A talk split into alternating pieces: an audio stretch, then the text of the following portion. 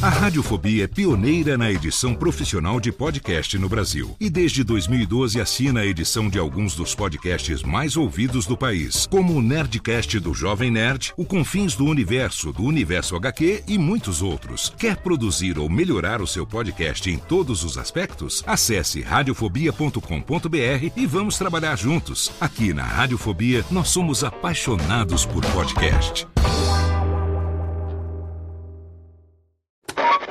São 20 horas e 25 Sim, senhoras e senhores, está começando a partir de agora o primeiro Radiofobia. Hoje totalmente fenomenal, um programa especialíssimo apresentando pra vocês. Radiofobia, senhoras e senhores! Incrível, espetacular, nunca antes da história das internets se imaginaria. Mais uma edição do Radiofobia, sim! Eu quero mais palmas hoje, não? Quero muito mais palmas, porque hoje...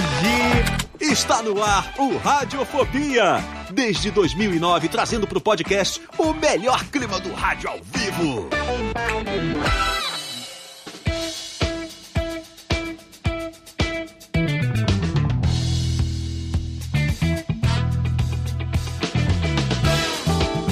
Saudações, ouvinte radiofobético, sou Léo Lopes e tá no ar pela Radiofobia Podcast, né, na temporada 2024 do seu Radiofobia, Alessim! Estamos aqui abrindo as temporadas de gravação do nosso 15º ano. Está chegando, está chegando dia 1 de março, completaremos 15 anos desta bodega, 15 anos... Ah, mas cansou de um jeito que eu não sei mais o que farei. Dessa vez estou numa dúvida cruel, mas estamos aqui hoje com esse episódio que, olha, é um episódio especial porque é um episódio do Radiofobia Replay. Radiofobia Replay, você sabe, é aquela série que a gente traz os convidados que já estiveram aqui há mais de 10 anos, de volta pra gente saber tudo o que aconteceu na vida deles. O convidado de hoje esteve aqui há menos de 10 anos. Ele esteve aqui em 2016. Mas nós estamos abrindo uma exceção, primeiro porque ele se tornou um dos caras que mais produz podcast no Brasil hoje com sua empresa. Assim como eu, ele abraçou digitalmente, literalmente falando, oh, a, a vida podcastal. E é um cara que a gente falou dele nos episódios recentes a respeito de saúde mental, a respeito de é, saúde física também, por que não? Tem toda essa história do último ano dele se redescobrindo, como que a academia virou uma terapia na vida dele. A gente já falou aqui sobre ele nos episódios recentes e a gente tem a presença do nosso querido convidado. Não vou falar, ele tá em tela, quem tá vendo no YouTube tá vendo esse sorriso maravilhoso do nosso convidado aqui. Mas antes de chamá-lo, eu quero convidar aqui os meus participantes do episódio de hoje, começando pela mãe de menina Helena, que acabou de completar 20 anos, já não é mais menina, menina Jéssica, ela que também não é menina mais faz tempo. É essa aí, dona Helena vintou e eu me sinto então com Hum, né? Como é verdade, mais de Não é 20 verdade, cada né? perna, não você, é verdade? Você quarentou na quarentena, né? Teve aquele lance também, né? Quarentei na quarentena, eu queria fazer várias coisas na quarentena, e eu acho que isso até é um tema. A gente ainda vive um rescaldo de quarentena, Estamos na verdade, ainda. parece uma ressaca, né? Mentalmente falando, a gente tá numa É. quarentena eterna É. ainda. né? Porque foi, foi curioso, eu tinha várias coisas que eu queria fazer, eu queria comprar, e aí me remete a um dos episódios recentes aí do nosso convidado. Ah, tanta gente passando por tanta coisa, eu não posso Uhum, fazer essa me presentear do jeito que eu queria. Exato. Porque as pessoas estão precisando, não sei o quê. Resultado, eu tinha, porque poderia ter feito uma festa depois. Mas daí eu achei que eu tinha que gastar meu dinheiro numa coisa útil. Olha aí. E aí eu não fiz festa nenhuma. Não sei, né? 45, falta Sendo que a festa tempo. poderia ter sido muito útil também se os seus Também, conceitos fossem. Exato. Não é verdade? Então, O que, exatamente. que eu fiz? Aí eu ah, fiz, comprei cesta básica para um monte de gente, fiz. é, a- pa- pa- paguei um pouco do meu apartamento, que eu achei que era uma coisa importante assim fazer também com aquele Também, montante. claro. E, e não tive festa, né? Tá é isso aí. só? Mas tá tudo bem, não Tá tô, não bem. é, não fiquei traumatizada. Mas é uma coisa que na época eu não me permiti dizer, não, vamos comemorar depois, então. Não, as pessoas estão passando necessidade, o que, que eu fiz com o meu dinheiro? distribuir. pois é. Não, né? Foi bonito, tá bom. Mas, podia ter feito uma festa também, né? Exato, podia ter feito. Mas terá, 45 está chegando, 45 de Jessiquinha, mais, mais breve do que você imagina, porque o É. tempo passa, que é isso aqui, uma Jesus, estralada é. de dedo. E por falar em tempo passar, que é uma estralada de dedo, nós temos aqui mãe de menino Ciel, que é testemunha na- no batente da porta de como que o testemunho, como que o tempo passa rápido, hein, dona Lana Vanilex? Nossa, Léo, nem me fala nisso. Parece que era ontem que ele tava batendo na minha cintura, agora ele já bate na altura do meu sovaco. Ele tá crescendo muito rápido. É, eu, Não vi, tá eu, vi, eu vi um story que você publicou outro dia. Eu falei, caramba, o céu tá comprido, pai Dedéu, gente. Tá muito compridão. Nossa, ele tá enorme. Ele tá enorme. Eu botei ele do lado da árvore de Natal que eu ganhei, que tem 1,50 de altura. É, E tá assim, quase a mesma coisa. Tá a diferença é a estrela no topo. Tá vendo só? Ele. Mas se eu colocar uma estrela no céu, ele fica igual. Mas ele, Tem ele, várias estrelas no céu. ele é a estrela. Nossa, lá vem ela. Ai, meu Deus do céu. Tem o. Cadê, Técnica? Eu vou me perder aqui no negócio. Eu tô com saudade de você. É, mas eu tô. Tem que me, eu me perdi aqui ainda no, no negócio aqui do, do- dos efeitos aqui. Ah, esse Começou aqui. cedo demais hoje, né? É, começou cedo demais aqui. O brinquedo novo não tá engatilhado ainda direito. Se bem que se falar do engatilhamento aqui, a gente vai ter que brincar também daqui a pouco com esse engatilhamento aqui, viu, dona Lana? Aqui. Se bem que a Lana tá fazendo a folga do Jeff hoje, a gente espera a cota de piadas ruins chegando daqui a pouco. Muito bem. Mas essa do Cial foi a, foi a Jéssica que soltou e com todo o direito. e temos ele que não tem filhos, mas ele tem muitos sobrinhos, porque todo mundo chama ele de tio, menino Vitor Estácio. Esse vai ter sobrinho assim lá em casa, eu hein? só tenho o filho dos outros só. É, então, filho dos outros é bom que pode bater. Ah, não pode também. Não pode, não. Ah, já passou esse vida. tempo já. Já passou a época, não Ô, Léo, eu pode. queria só fazer uma correção aqui, Ah. aqui que a gente fez uma injustiça no programa passado. Fizemos? Que, que foi? Fizemos, a gente foi falar aqui que na- no sul do Pará tem muita violência, que apelidou um- um- uma cidade de Paragobá. Ah, né? E aí eu sim. queria fazer uma correção. Mas não aqui, foi a gente que é- criou isso, não. A gente só tá reproduzindo. Ah, mas aí eu tenho que fazer essa, essa correção, dizer aqui não. que Paragominas é no nordeste do Pará, tá, gente? Não Ah, é no sul. entendi, não é no sul.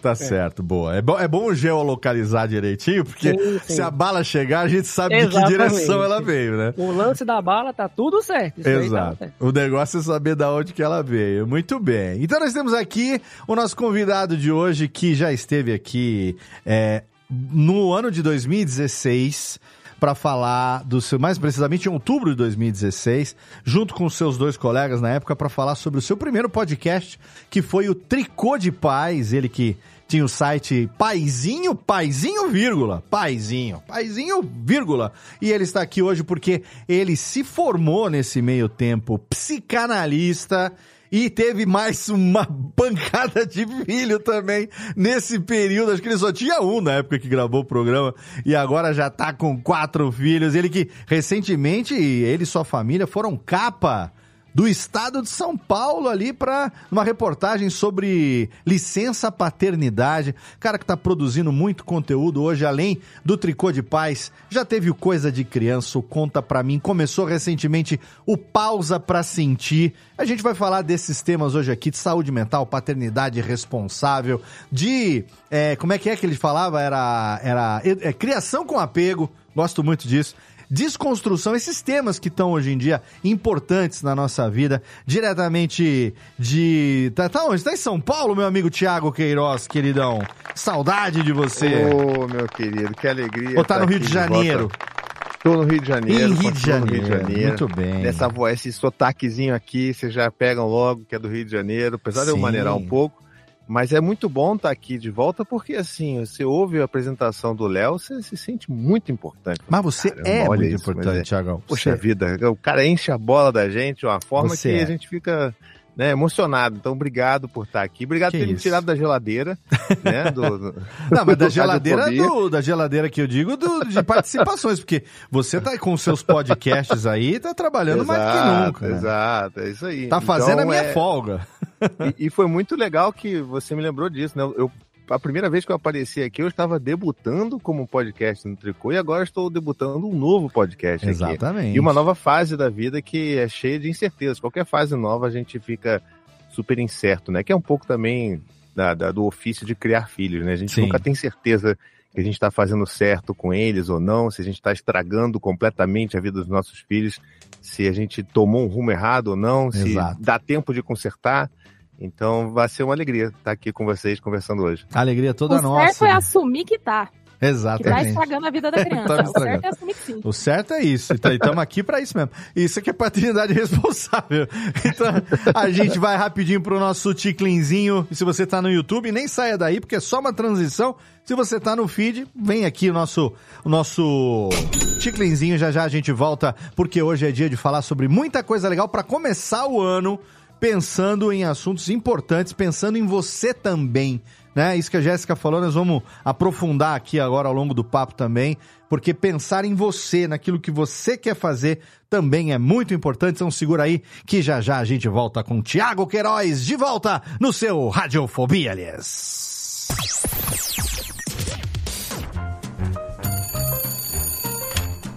Alô, Alô, é, é da rádio, é? é da Radiofobia, filho. Então, é que sabe que eu mando carta pro programa toda semana, tem uns 10 anos já, mas ninguém nunca leu as minhas cartas, rapaz. Carta, lindo, sério? Em pleno século XXI? E você ouve onde? No gramofone? Mas não tem nenhuma carta por aí, não, é? Ah, eu queria tanto ouvir o meu nome no programa. Tá, e qual é a sua graça? É Ostrogésilo, Ostrogésilo.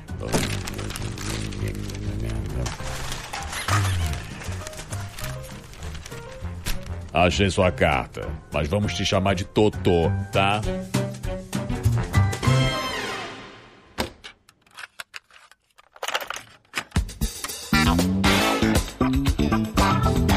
E vamos rapidamente para nossa sessão de recadinhos desse programinha totalmente especial aqui com meu amigo Tiago Queiroz, começando o ano de janeiro, que eu fui saber depois, janeiro é o mês dedicado à saúde mental. Então esse programa aqui veio muito bem a calhar, eu não sabia realmente, era um objetivo meu, como eu falei ao longo do papo, que logo no começo do ano a gente conversasse com o Tiago Queiroz, que eu considero um exemplo de paternidade, de masculinidade saudável. Você vai ouvir aí ao longo do episódio todos os elogios que eu teço como uma boa aranha ao Tiago Queiroz, mas porque realmente ele tem me ajudado muito, muito nos últimos anos. Através do exemplo dele, realmente, em muitas coisas que eu manifesto ao longo do episódio. Então, eu fico muito feliz de saber que esse programa foi produzido no mês dedicado à saúde mental. Espero que você aproveite os melhores insights possíveis desse episódio. Eu quero começar, como sempre, recomendando e agradecendo o nosso parceiro de quase 14 anos de hospedagem, HostGator, um dos melhores serviços de hospedagem do mundo, que tá dando descontaços. Geralmente dá até 50% de desconto, agora tem até 70% de desconto para o nosso ouvinte que quiser assinar o seu plano de hospedagem em servidor dedicado, em VPS, em servidor compartilhado, não importa o tamanho do seu projeto, com certeza a HostGator tem um plano para você e sendo nossos apoiadores aqui há quase 14 anos, garantem esse desconto especialíssimo para o nosso ouvinte. Você vai ter ali um dos melhores serviços de hospedagem do mundo, um serviço que eu assino embaixo, não por acaso, estamos ali com todos os sites da Radiofobia hospedados em HostGator desde 2010. Vamos completar agora em maio 14 anos de parceria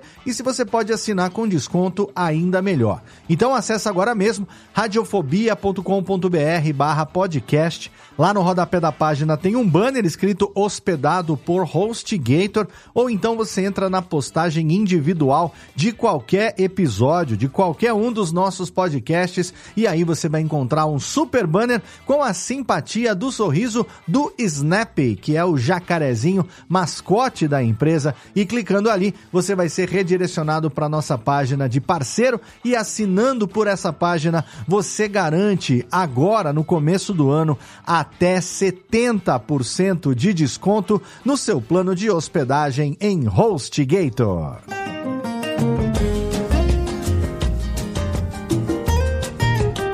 E para você que me acompanha, sabe, se você não sabe ainda, eu te conto que tá no ar o mais novo podcast da Radiofobia Podcast Network, o ACPIPs Nights, exatamente, no verdadeiro podcast de boteco, né? Não dizem que podcast é papo de boteco? Tem o formato papo de bar, papo de boteco, pois então eu resolvi produzir um autêntico papo de boteco que eu recebo meus amigos para indicar o seu ACPIP o seu aperitivo ou o seu beer night, o seu drink preferido. Tem para todo mundo, é só você acessar radiofobia.com.br barra podcast, tá ali disponível para você o ACPIPs e Beer Nights, um podcast semanal publicado toda sexta-feira. Então bate aquele sextou, aquela hashtag delicinha, já tem ali logo no começo da sexta-feira um episódio gostoso do ACPIPs e Beer Nights para você. No primeiro episódio episódio,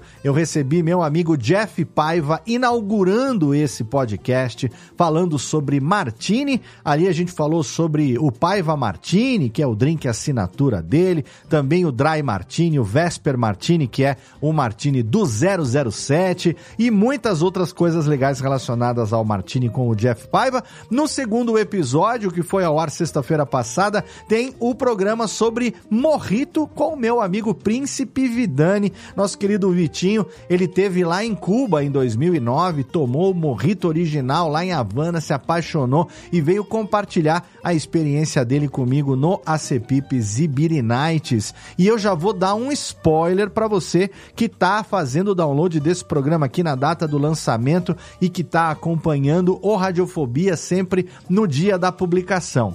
Na próxima sexta-feira, dia 19 de janeiro, vai ao ar o terceiro episódio do ACPIP Nights, falando sobre cachaça. Exatamente. Eu vou receber meu amigo Luiz Borges do podcast Cachaça, Prosa e Viola. Ele que já teve no Radiofobia há dois anos comigo. No primeiro episódio de 2022 eu conversei com o Luiz. Ele tá aqui de volta, só que agora no AC Pips para falar sobre a cachaçinha obrigatória em qualquer botequinho. E aí você vai poder ouvir esse papo também no episódio número 3. Então, o ACPIPs Ibiri Nights é o nosso verdadeiro podcast de boteco. Você ouve ele no feed único da Radiofobia Podcast Network e tem também o feed individual, onde você ouve e assina só os episódios do ACPIPs. Entra lá no agregador de podcast da sua preferência e procura ACPIPs. A jogar ACPIPs ali,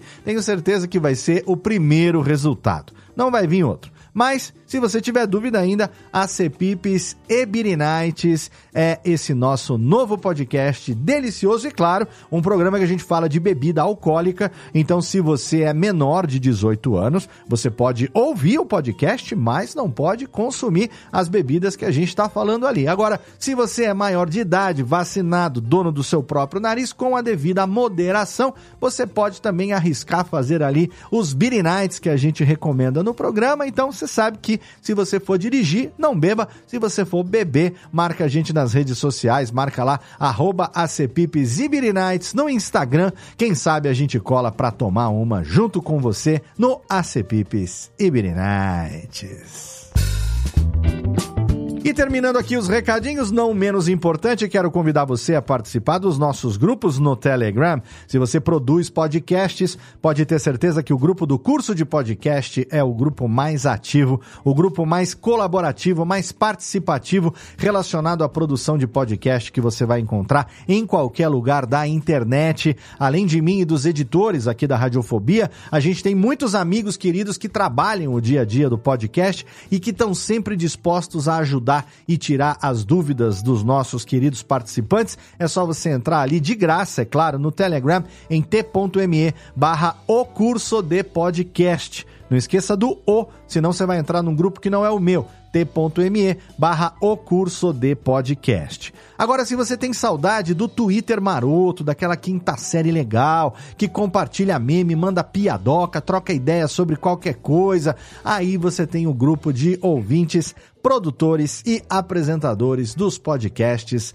da Radiofobia Podcast Network no Telegram. Além de mim, de todos os integrantes dos nossos podcasts aqui, tem amigos queridos e ouvintes queridos da Podosfera lá. Então você pode entrar também inteiramente de graça em t.me barra Radiofobia Network e participar com a gente nesse grupo maroto no dia a dia das interwebs. Agora a técnica roda a vinhetinha, chama de volta meus amigos e o nosso convidado Tiago Queiroz para a gente bater um papo muito legal. Olha, eu recomendo fortemente que você ouça até o final, porque falando em saúde mental, em paternidade responsável, em masculinidade que não seja tóxica, em criação com apego, em desconstrução e outros temas importantes para a gente no dia a dia, principalmente se você é um homem aí na faixa dos 40 anos ou mais, se você tem filhos, esse papo vai ser tão importante para você como foi importante pra gente. Então continue ouvindo meu amigo Tiago Queiroz hoje aqui no nosso Radiofobia, aliás. Olha bem, olha bem, conhece. Radiofobia. Radiofobia.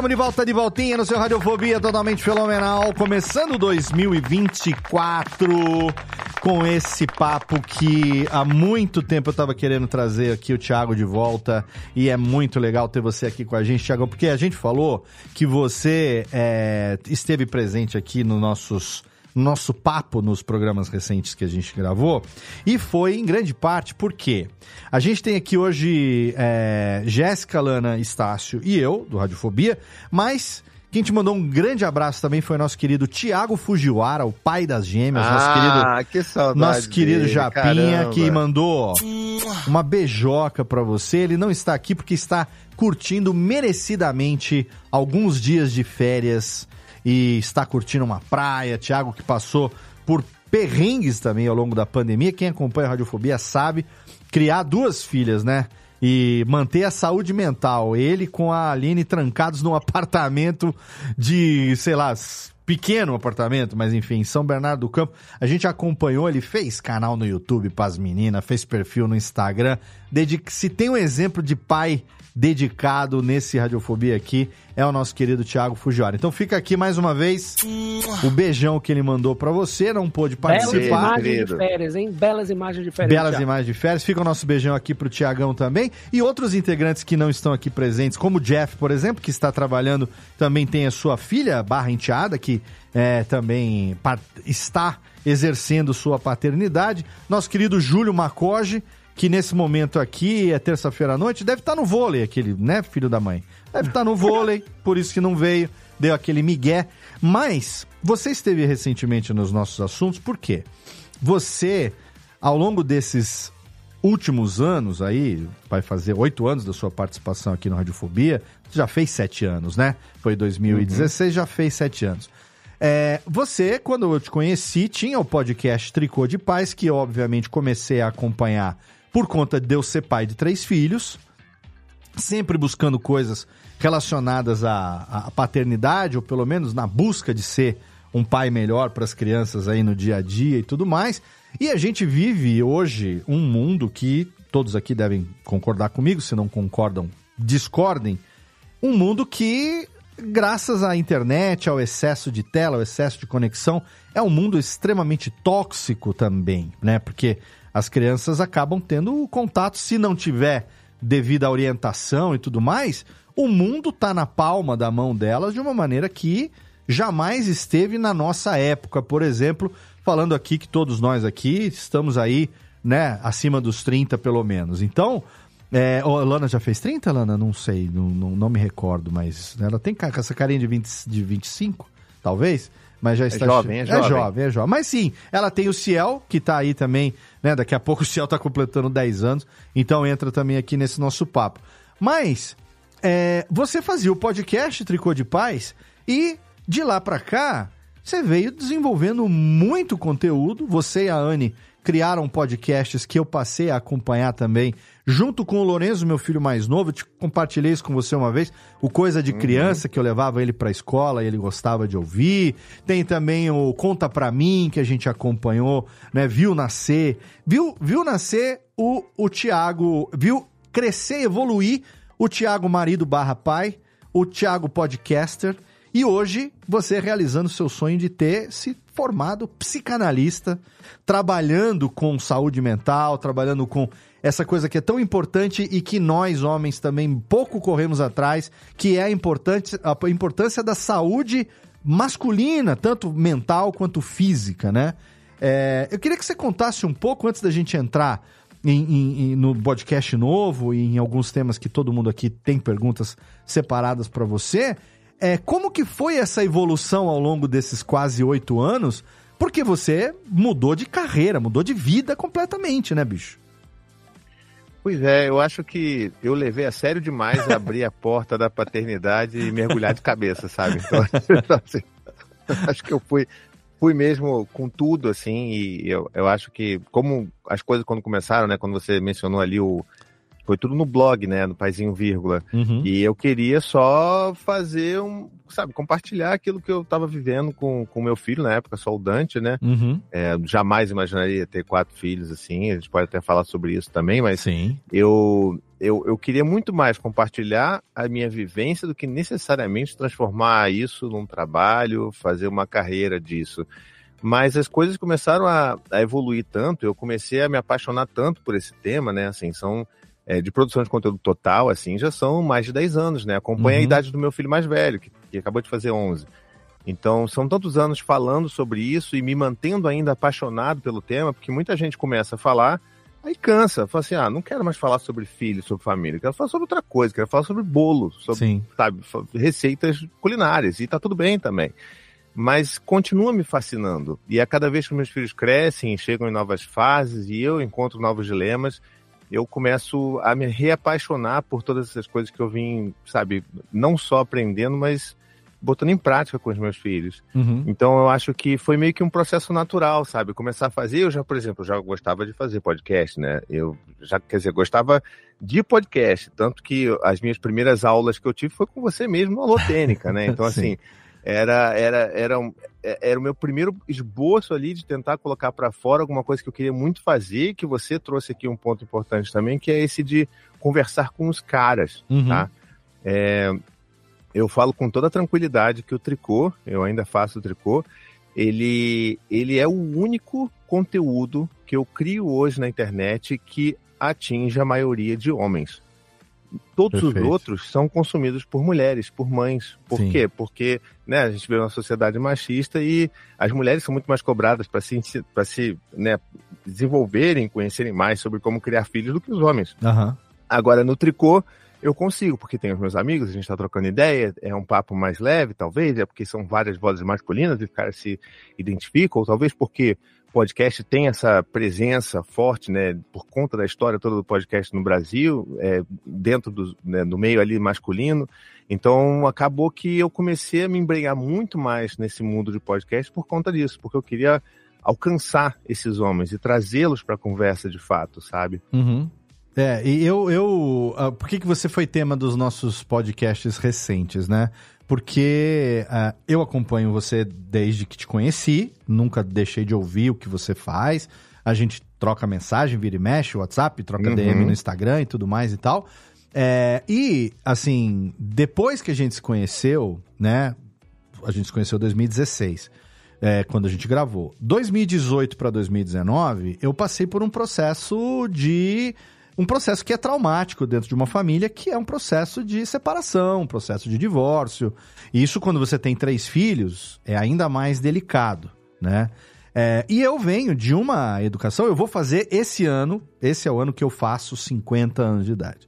É, eu venho de uma educação, nasci em 1974, eu venho de uma educação extremamente paternalista, extremamente patriarcal, aqui do interior de São Paulo, filho de é, neto de italianos, aquela coisa extremamente rigorosa, aonde eu cresci ouvindo coisas que meu avô, minha avó, meu pai falava e tudo mais, que hoje são extremamente preconceituosas e não podem mais fazer parte da nossa vida.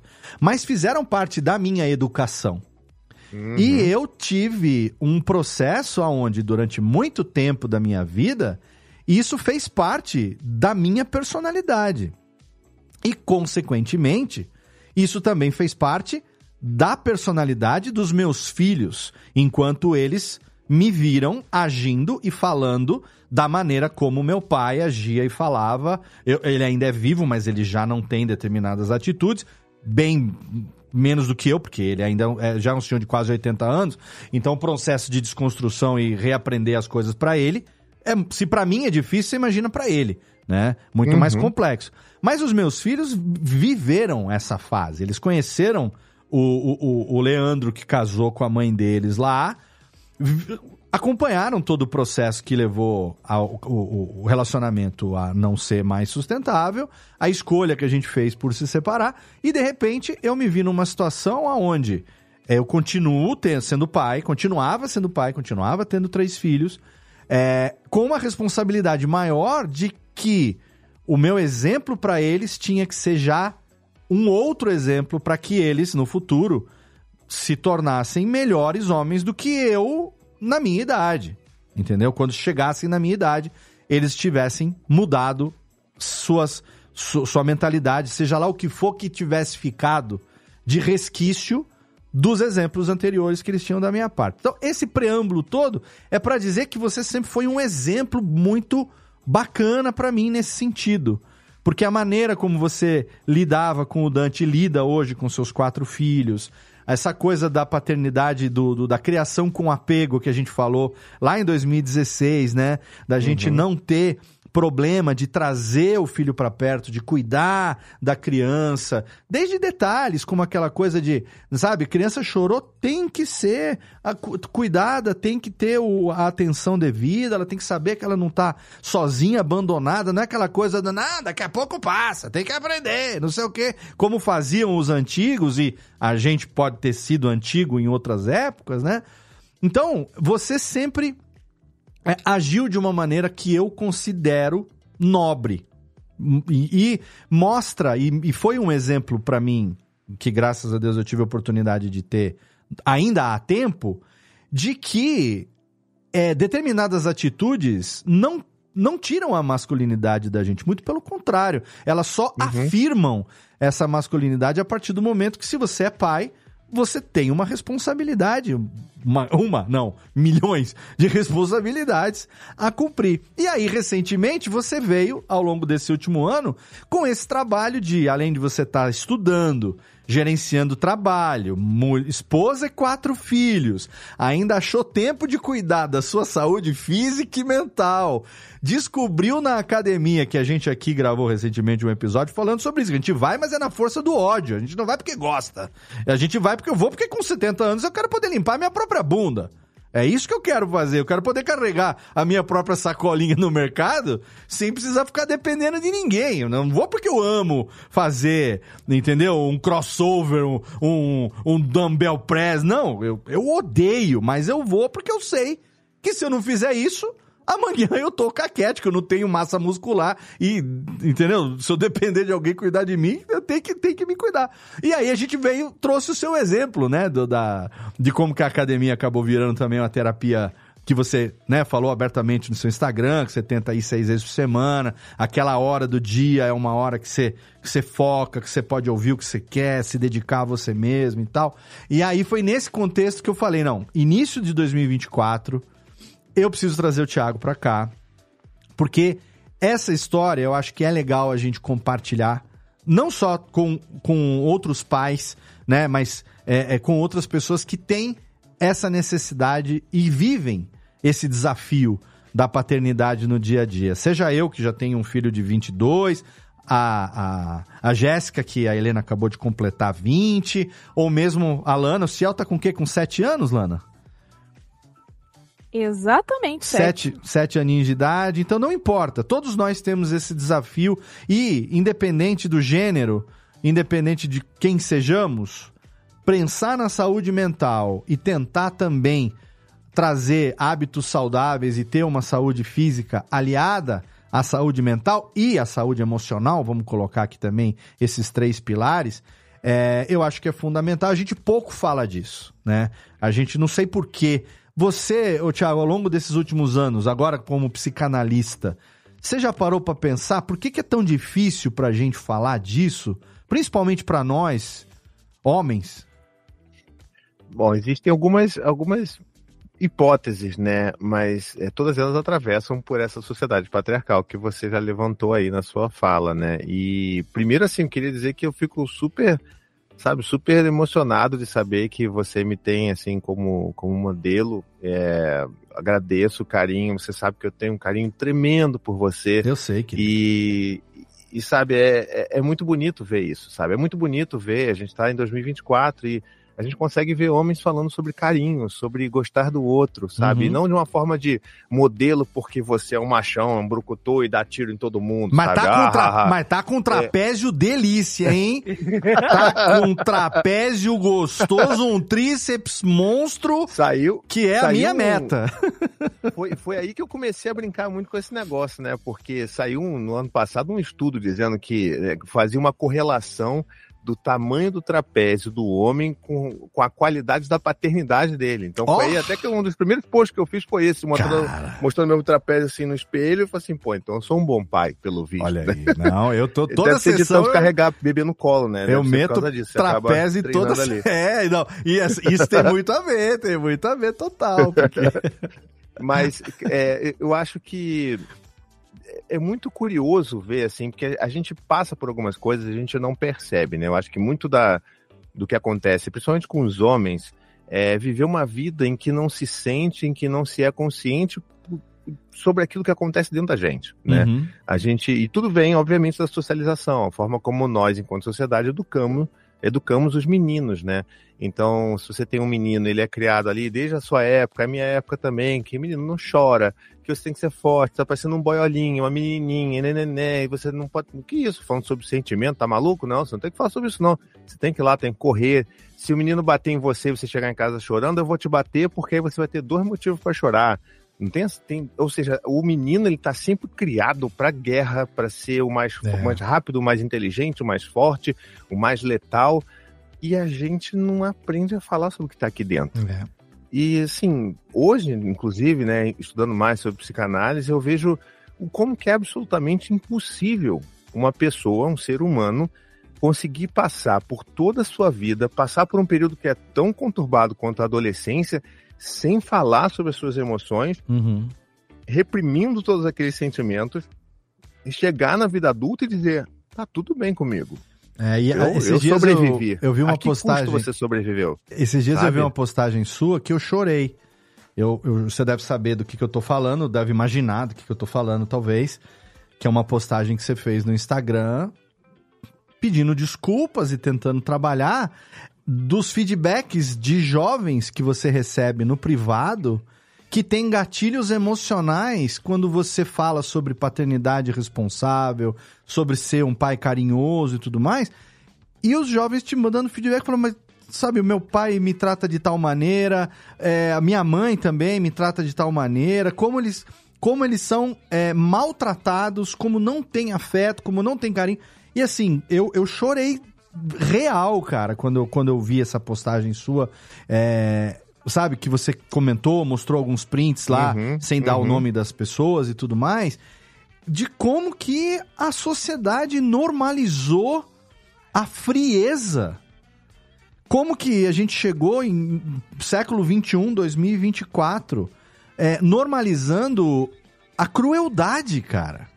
Sim, De é. pessoas que de- deveriam ser você lamber a própria cria, que nem os bichos fazem. Nasceu, você vai lamber ele até limpar e depois você vai continuar cuidando, né? Então, a minha irmã esses dias, ela, ela tava no, no churrasco na, na- de ano novo na casa dela, e ela tem duas cachorrinhas, uma é filha da outra. Ela é, é, esqueci a raça qual é. Aquele cachorro do cachorro modelo, modelo não, cachorro da marca da marca peludinha, não sei como é que chama. É... Cheetos. Hã? Cheetos, é isso aí. Cheetos. lá, Doritos, não importa. E uma é filha da outra. E aí ela falou assim que a cachorrinha que é filha da mãe, tem, sei lá, três anos já, a mãe tem cinco, alguma coisa assim, até hoje, às vezes ela encosta do lado da mãe, ela fica mamando na tetinha da mãe, que nem tem leite, nem tem nada. E ela tá ali, entendeu? Por quê? Porque é uma manifestação natural de um afeto, de a busca de um afeto, de, um, de uma cria pela sua genitora ou pela, por aquela que a gerou, né? E, e, no mundo animal isso é tão normal e a gente que é raça pensante, a gente consegue cometer esse tipo de, de, de sabe? Nem sei como dizer. É cruel, crueldade é a única coisa que eu posso pensar quando vejo um negócio desse, porque cara, é, é, e, assim normalizou-se isso, né? Isso é que é foda, Sim. né? É, é, é devastador, essa que é a palavra. Devastador mim, assim. é, é, é bom. Porque é sempre quando algum vídeo meu viraliza, algum conteúdo meu viraliza e fura a bolha, né? De fato, essa bolha de paternidade e maternidade, a, vai, vai para os jovens.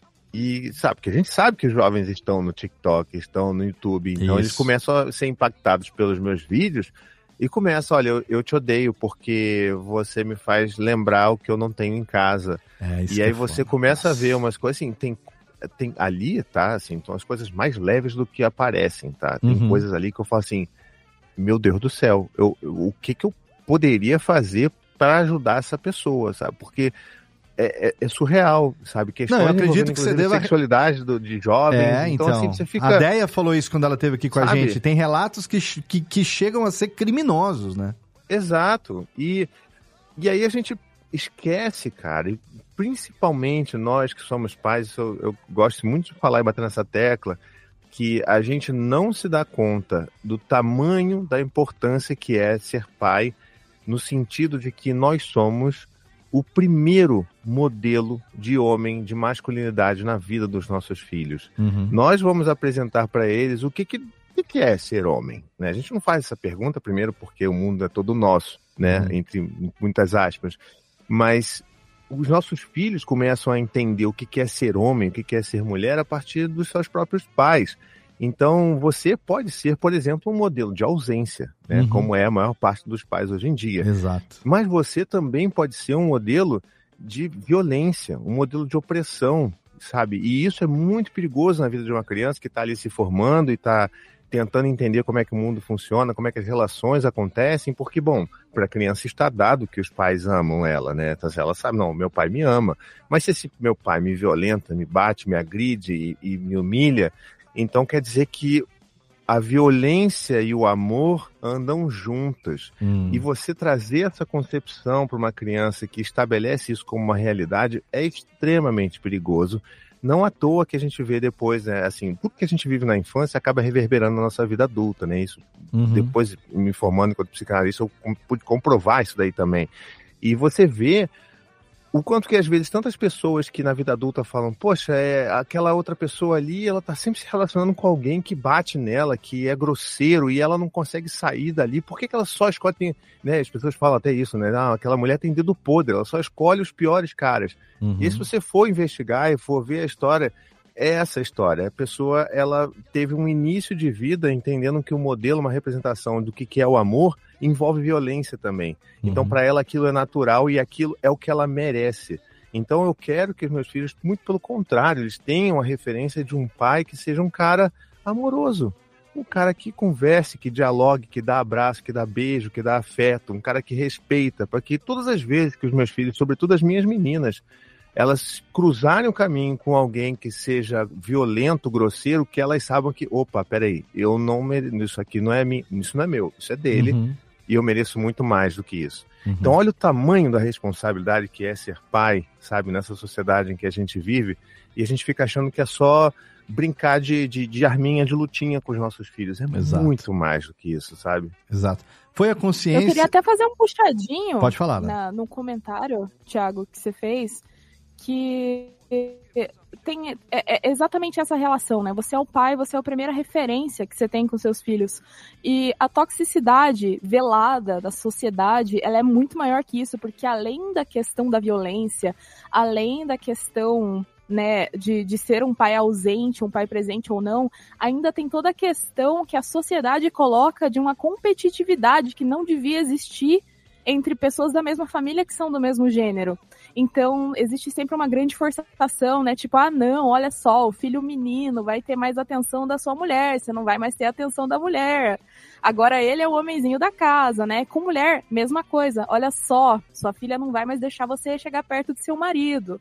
Então, vai se criando um ambiente completamente horrível para uhum. se crescer enquanto a gente não sabe que está existindo essa competição entre nós e os nossos pais. Eu digo isso porque é algo pelo que eu passei.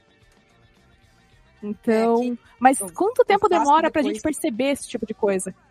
Eu faço daí o, o, o parêntese do lado da, da, filha, né? Da menina. Que é a mesma coisa, só que agora que, ela, que a Helena tá adulta, ela ainda mora conosco, fica aquela coisa assim, ó. E aí, falando pro pai dela, né? Já colocou a espingarda na, atrás da porta? Porque agora o, o pessoal vai começar a chegar aí. É. Quer dizer, você tem que é, não, você não, você não pode sentar e dialogar então com a pessoa que você vai conhecer, que você... Não, não, você tem que esperar com com gatilho, com a espingarda é. engatilhada, sabe? E o Evandro que faz artes marciais, aqui é a katana, né? Já preparou a katana? É, eu cresci... Então, é a mesma coisa, não, é uma competição que, na verdade, não é para existir, é uma parceria, não é uma competição. Eu cresci ouvindo uhum. o meu padrinho, que tem um casal, meu pai também tem um casal, mas o meu pai nunca teve esse tipo de, de fala, não que eu tenha escutado. Mas o meu padrinho, que também tem um casal, meus dois primos, eu cresci ouvindo ele falando isso. Eu solto meu bode e seguro minha cabrita. Porque a cabrita é dentro de casa. O bode tem que pastar no terreno dos outros. E essa foi a educação que sei lá quantos, qual porcentagem é, de nós que recebeu esse tipo de referência. É, é como veio e normalizou-se que era assim mesmo. É isso aí, tá certo. Tanto que a maioria das pessoas, como a Jéssica tá falando, né, que estão em volta, muita gente ainda tem esse tipo de atitude, né? Pois é, e é perigosíssimo, assim como a Lana falou, isso é um ambiente extremamente perigoso para a formação do indivíduo. Não à toa que a Jéssica relata já com a filha adulta. Ainda, uhum. ainda acontece, né? Não é só com um filho pequeno. E, e isso vem dessa construção social de que né, o, o homem tem que ser o pegador, como você mesmo falou, Léo, e, e a mulher ela precisa ser o quê? Ela precisa ser recatada, ela precisa ser gentil, ela tem que ser dócil, ela tem que cuidar, ela tem que ser do amor, do afeto, do carinho. E o menino não, o menino tem que ser da brutalidade, ele tem que ser do partir para cima, resolvendo na mão, né? Uhum. Eh, dá soco primeiro, pergunta depois. E a gente percebe que desde a fundação dessa criação a gente tem uma sociedade doentia, porque isso não vai funcionar. Em momento nenhum isso vai funcionar. A gente vai ter dois lugares que vão estar sempre disputando e sempre duelando e, e que a gente não tem esse espaço seguro para as crianças, sabe? Inclusive, se a gente focar é, nessa percepção de que as meninas elas têm que ser dóceis, elas têm que ser gentis, elas têm que atender ao pedido dos outros, isso é, inclusive, extremamente problemático para abusadores, né? Ou seja, assim, uhum. assim, é, um, é, é, uma porta de convite aberta para um abusador se aproveitar de como que a criança, a menina, ela é criada para servir, para ser quietinha, para não falar nada para ser gentil, para ser carinhosa. Então, assim, a gente começa a dever enveredar aí por um caminho que é muito perigoso, de fato. Uhum. E que a gente tem a obrigação, sim, de mudar quando chega a nossa hora de ser pai, de ser mãe. Sobretudo a gente que é pai, porque, assim, a mãe vai sempre tentar fazer diferente. Eu vejo isso, assim, há 10 anos, as mães mandando mensagem para mim, pedindo ajuda, é, mandando e-mail, sabe? Assim, elas estão sempre querendo fazer diferente do que fizeram com ela. Elas sempre vão querer fazer uma. oferecer uma criação que seja mais segura, mais saudável. Os homens não estão nem aí. Os homens não querem ver meus conteúdos. Os homens, eles, se muito, quando são legais, eles vão receber a curadoria que as suas esposas mandam para eles dos meus vídeos. Falam assim: ah, eu vejo algum outro ali que a minha esposa manda, sabe? Por que, que o cara não me segue? Por que, que ele não tá vendo e mandando pra esposa e falando assim: olha só que legal esse negócio aqui, olha o que, que esse cara falou. Então, assim, são 10 anos fazendo isso, e eu sei que lá atrás, por exemplo, não tinha nem blog de paternidade. Eu fui um dos uhum. primeiros. Uhum. que só o primeiro que, que, que, que aconteceu, né, que falava sobre sobre paternidade de uma forma frequente, assim. Uhum. Mas hoje você vê mais pessoas falando, você vê mais pessoas problematizando, ou seja, eu não estou aqui tentando ser catastrófico também, eu vejo que há melhoria, mas eu ainda vejo que ainda há muita coisa a ser feita, né? A gente está falando aqui do nosso recorte, a gente não está falando do interior, a gente não está falando sim, sim. de lugares onde a internet não chega, né? Ou em regiões carentes, a gente esses debates não estão chegando nesses lugares. Certamente. Então, que tipo de masculinidade e paternidade também é exercida nesses lugares, né?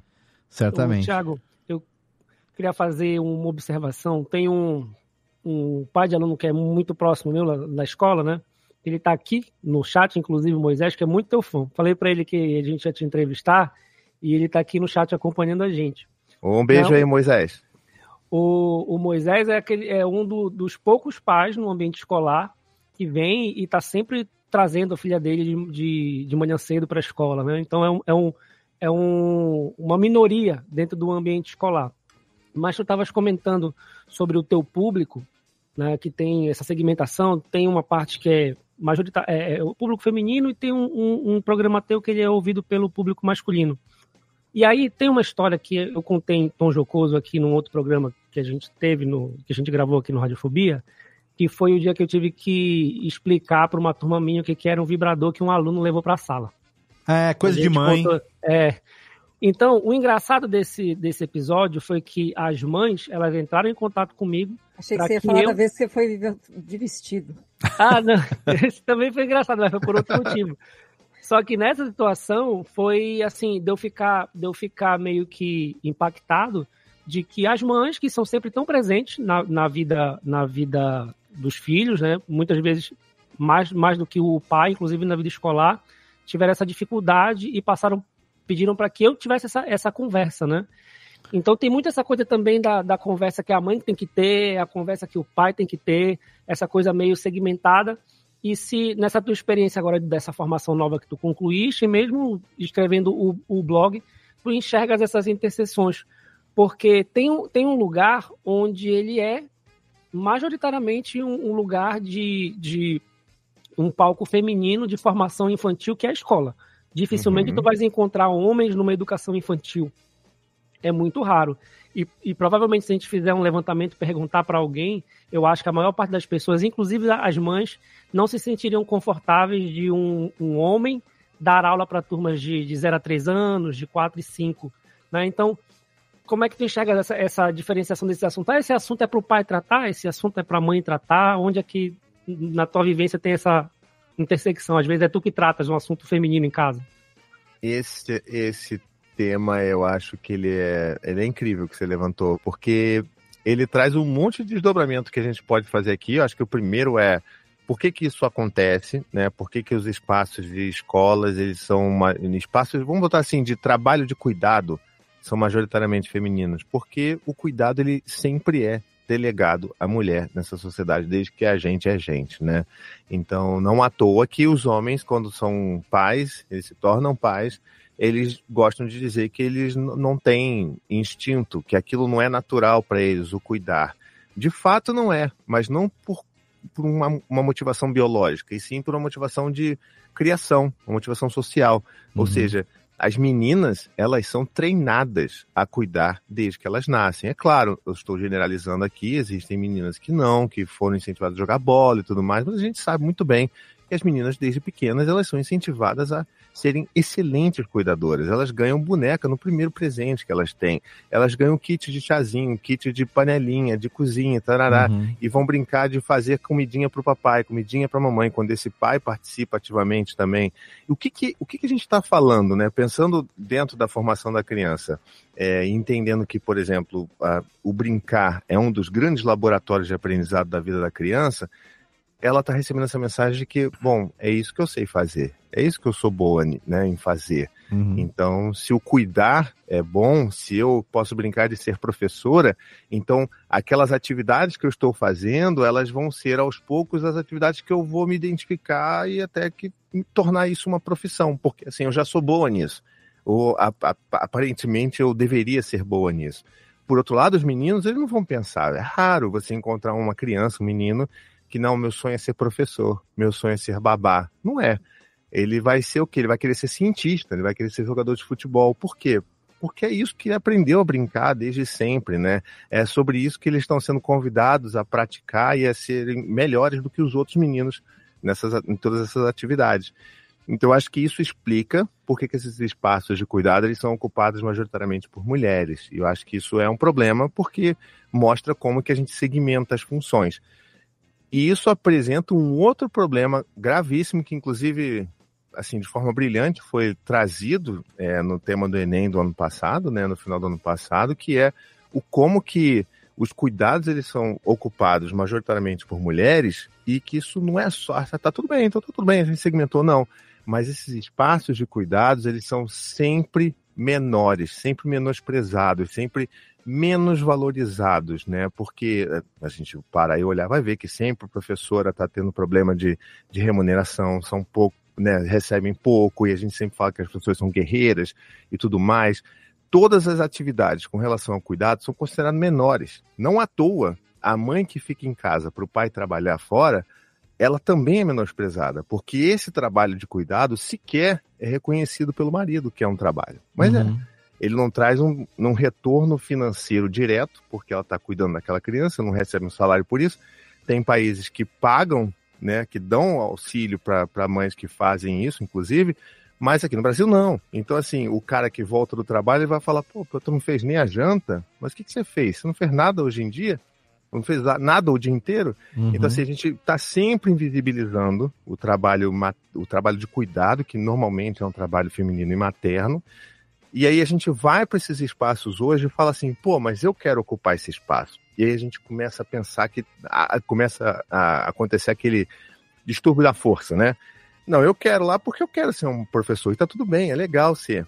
Mas ao mesmo tempo a gente tem que entender que essas mudanças elas são muito complicadas. Da mesma forma como um pai que quer participar da criação do filho e às vezes a companheira não está muito disposta a abrir mão desse controle. E eu vejo muitos homens e mulheres, né, brigando entre si, porque, poxa, eu quero fazer, eu quero trocar a fralda, mas tudo que eu faço, minha esposa fala que tá errado. Não, não, deixa que eu faço. Você tá fazendo errado. Deixa que eu faço melhor. E tarará. E o cara vai se afastando da função dele, porque a esposa não deixa ele fazer o que ele deveria estar tá fazendo.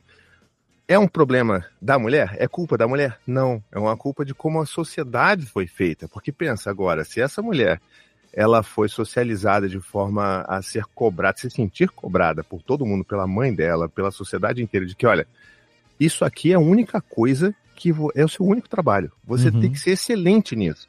E aí, de repente, vem um outro cara tentar fazer isso. Se esse cara tirar e for melhor do que eu, o que, que sobra para eu fazer? Quem sou eu? No que eu sou boa, sabe? Então, começa a causar uma, uma bagunça na cabeça de todo mundo, e eu acho que o momento em que a gente precisa viver e encarar é que é um momento que a gente tem que conversar sobre, a gente tem que dialogar sobre, entender que é através de uma ah, escuta mas empática, falta de diálogo por exemplo, é o mal do século, né?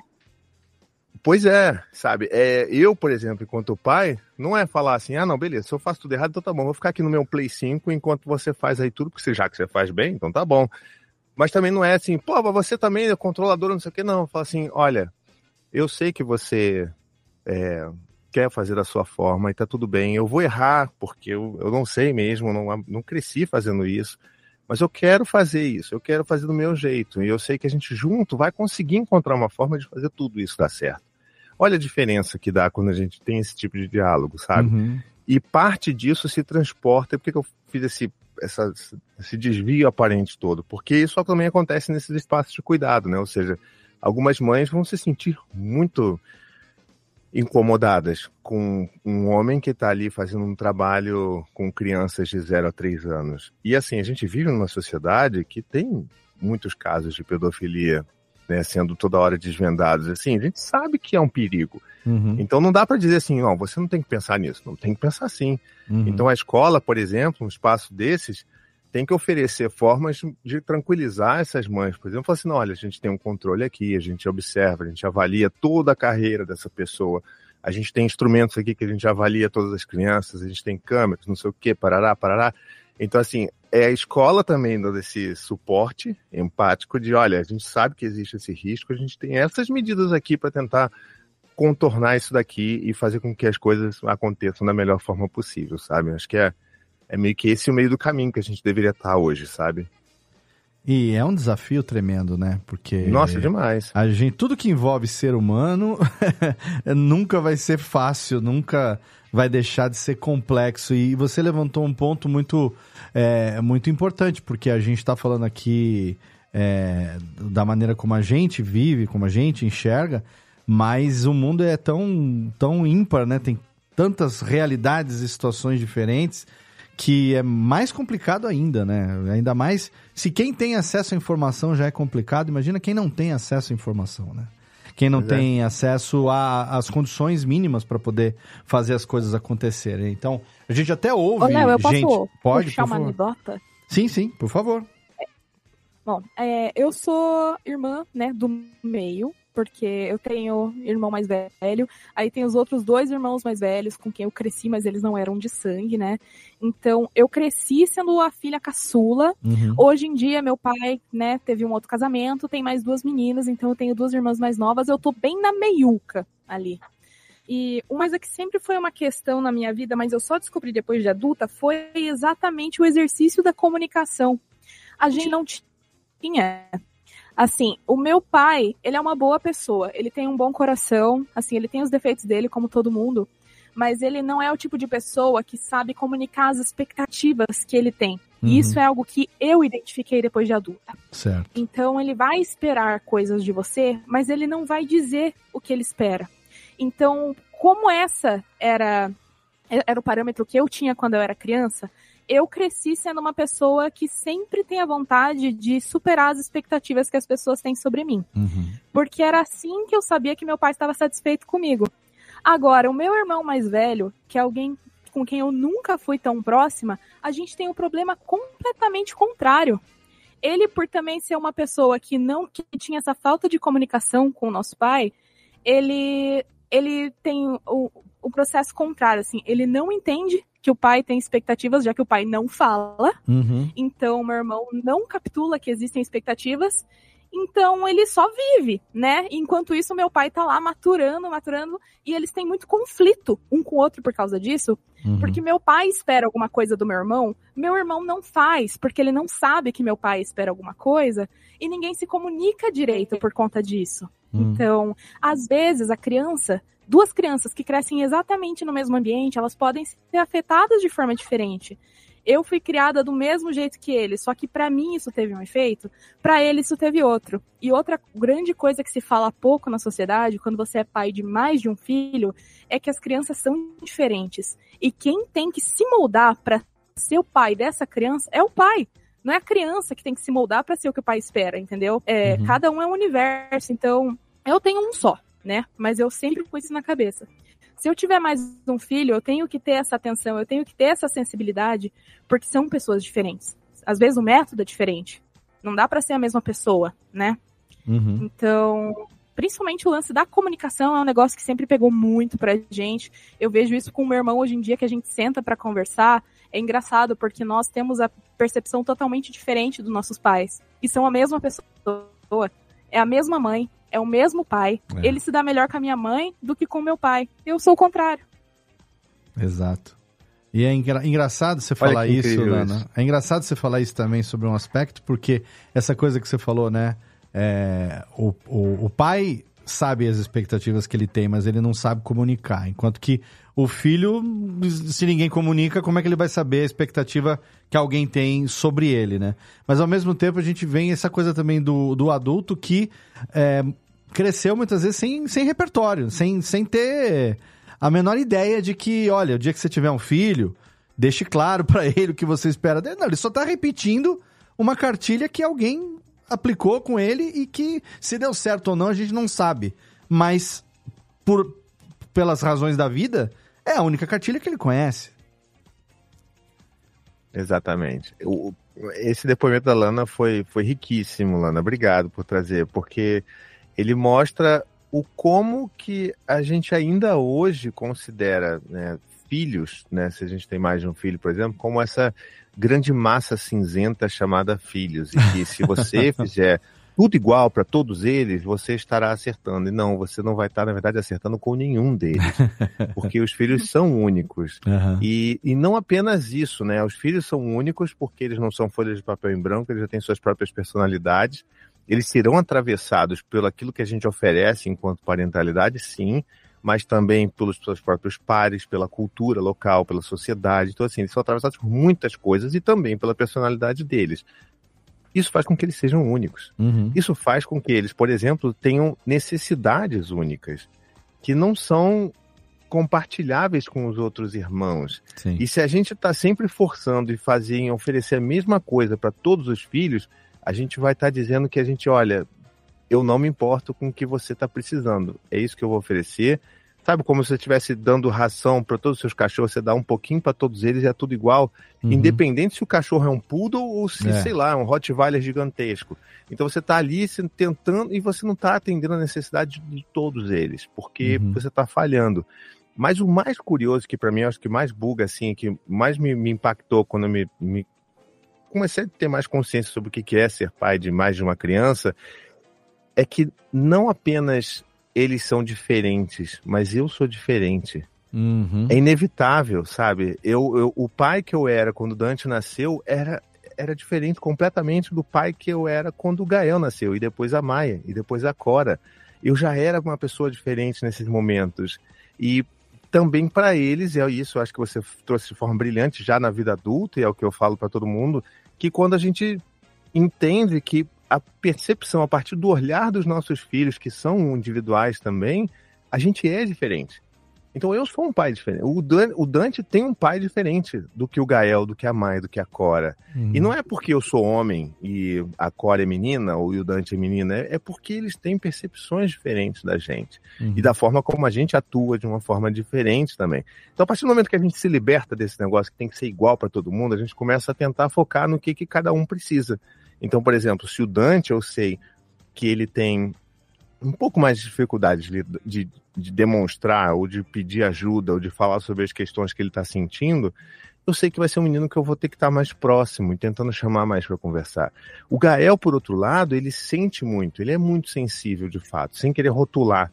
Mas eu sei que ele tem uma facilidade de demonstrar essa sensibilidade dele, que às vezes eu preciso até tentar dar uma, sabe, uma freada ali Uhum. no sentido de encorajá-lo para filho, olha, tá bom, a gente já eu já te abracei, a gente já conversou, tá tudo bem, respira agora. Vamos tentar reganhar essa coragem, vamos encarar o mundo agora juntos, que eu vou estar aqui do seu lado para isso.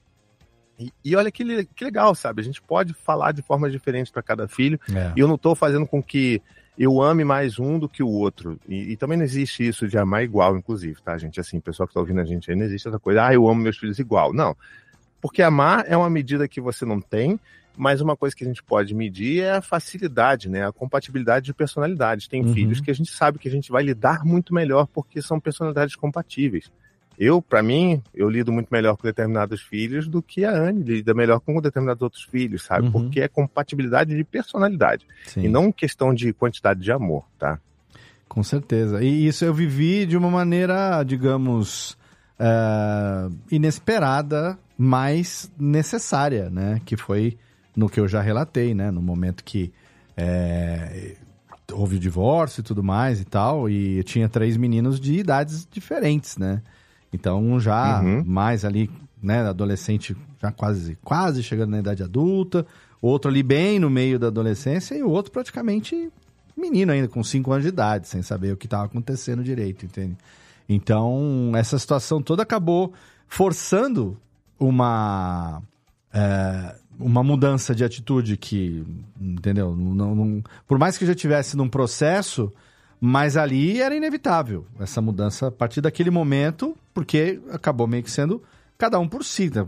de repente duas casas, de repente um pai, né, o pai de um lado, mãe do outro, né? Então, foi uma situação que infelizmente, acho que para muita gente também, né, deve acontecer assim também, é, isso vem de forma inesperada, você não imaginava que isso fosse acontecer. E aí, por que, que eu tô relatando isso? Porque, por exemplo, hoje o meu relacionamento com o Lorenzo, que é o mais novo, que tá com 10 anos, é totalmente diferente da maneira como eu me relaciono com o mais velho, que já nem mora comigo, já saiu de casa, já vai fazer quase três anos que já saiu de casa, e já vive a vida dele, já toca o barco dele e tal.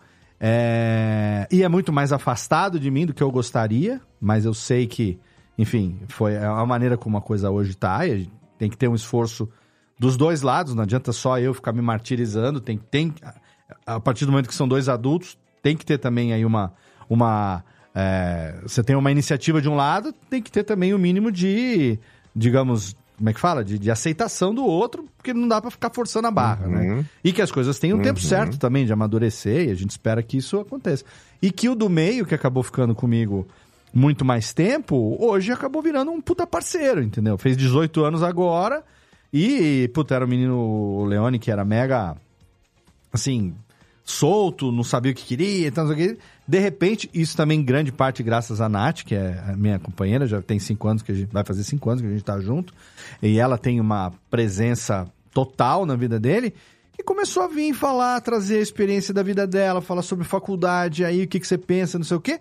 Puta, de dois anos pra cá, o moleque mudou totalmente, sabe? Então, hoje já sabe, né? Tentou esse ano, quase passou no- no- na primeira fase de psicologia da, da Unesp, ficou por dois pontos a nota de corte, sem ter estudado. E falou: não, pai, agora eu quero trabalhar, eu quero tirar meu. Tirar minha. Essa semana veio falar, falei pra ele, e aí, negão? Falei, ah, não sei o quê. Pai, tirei minha carteira de trabalho, hein? Tá, tá com o aplicativo da carteira de, aplicativo da carteira de trabalho no celular, agora quer ir tirar o reservista que ele não tirou, perguntando se será que para trabalhar eu preciso do reservista, não sei o que tem. Ainda no ritmo dele. Leone. Ainda no ritmo dele.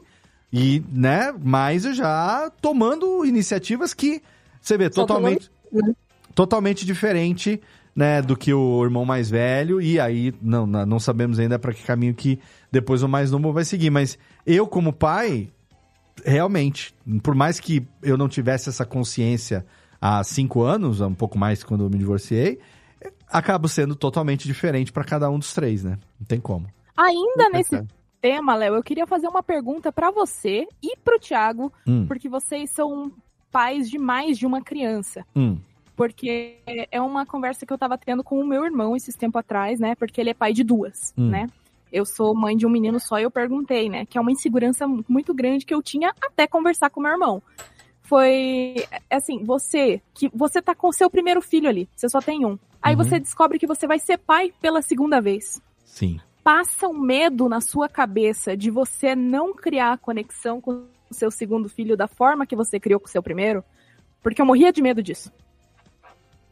Você perguntando para mim? É, pra vocês dois. Ah. Eu queria dar a resposta dos dois. Eu não sei se isso sequer passou pela minha cabeça naquela época, porque eu era outra pessoa, né? Então, a preocupação maior na época, na verdade, foi para que a mãe dele não abortasse espontaneamente, porque o mais velho mamava de pé com quatro anos de idade. E aí eu tava grávida, não sabia.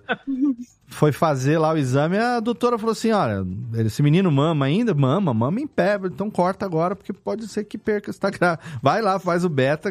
Então me passou muito mais ó, o medo de, né, será que esse menino vai vingar? Do que qualquer outra coisa. Pra minha situação na época que eu vivia, né? E, assim, eu tinha muita convicção de que eu era um pai foda pra caralho e não era nada do que eu imaginava. Eu só fui entender isso depois, entendeu? Então, na minha cabeça, isso não, não aconteceu. Não, não foi. Nem passou pela cabeça. Não, não era algo. Não foi É- uma questão. Não, porque pra mim, é, a minha, a minha. Na época eu vivia outra vida, né? Não era esse esse Léo que vocês conhecem hoje, do radialista, nem, nem tinha feito escola de rádio ainda, nem tinha. Era, era carreira missionária, era sacerdote, era outra cabeça, era outra vida, era outra dedicação. O meu foco total era em prover. Eu precisava prover pra família, não deixar faltar nada pra eles. Esse era o meu foco. Entendeu? Então, ali naquele momento que ah, corre o risco de se não parar de dar de mamar pra esse que tá mamando em pé, perder o outro que nem sabia que tava esperando, o meu foco ali é: no- essa mulher não pode morrer, essa criança também não. Entendeu? Então o foco era esse, era, era, era, era cuidar, era, era uma coisa mais. é- Era diferente, sabe? Do que hoje seria com outra cabeça, com outra. Outra é, com a transformação que aconteceu ao longo desses anos, né? Mas naquela época, a prioridade pra mim foi prover. E do- quando o Lorenzo já nasceu, já, já era uma outra realidade, porque ele foi temporão, né? Ele tem.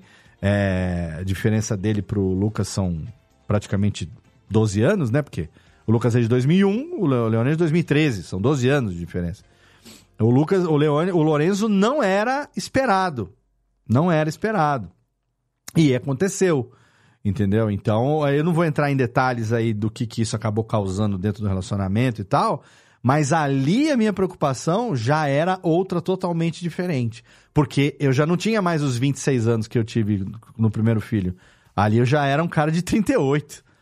Ali eu já tava com quase 40. Então ali a preocupação já foi o seguinte: puta, quando esse moleque aqui tiver 10 anos de idade, eu vou estar fazendo 50, que é o que tá acontecendo neste ano agora. Ele vai fazer 11, Olha aí. ele vai fazer 11 agora em março e eu faço 50 em, em julho. E assim, a minha preocupação toda ao longo desses 10 anos educando ele foi para que a gente, para que não tivesse da parte dele essa noção de que, tipo, puta, meu pai é muito velho pra ser meu pai.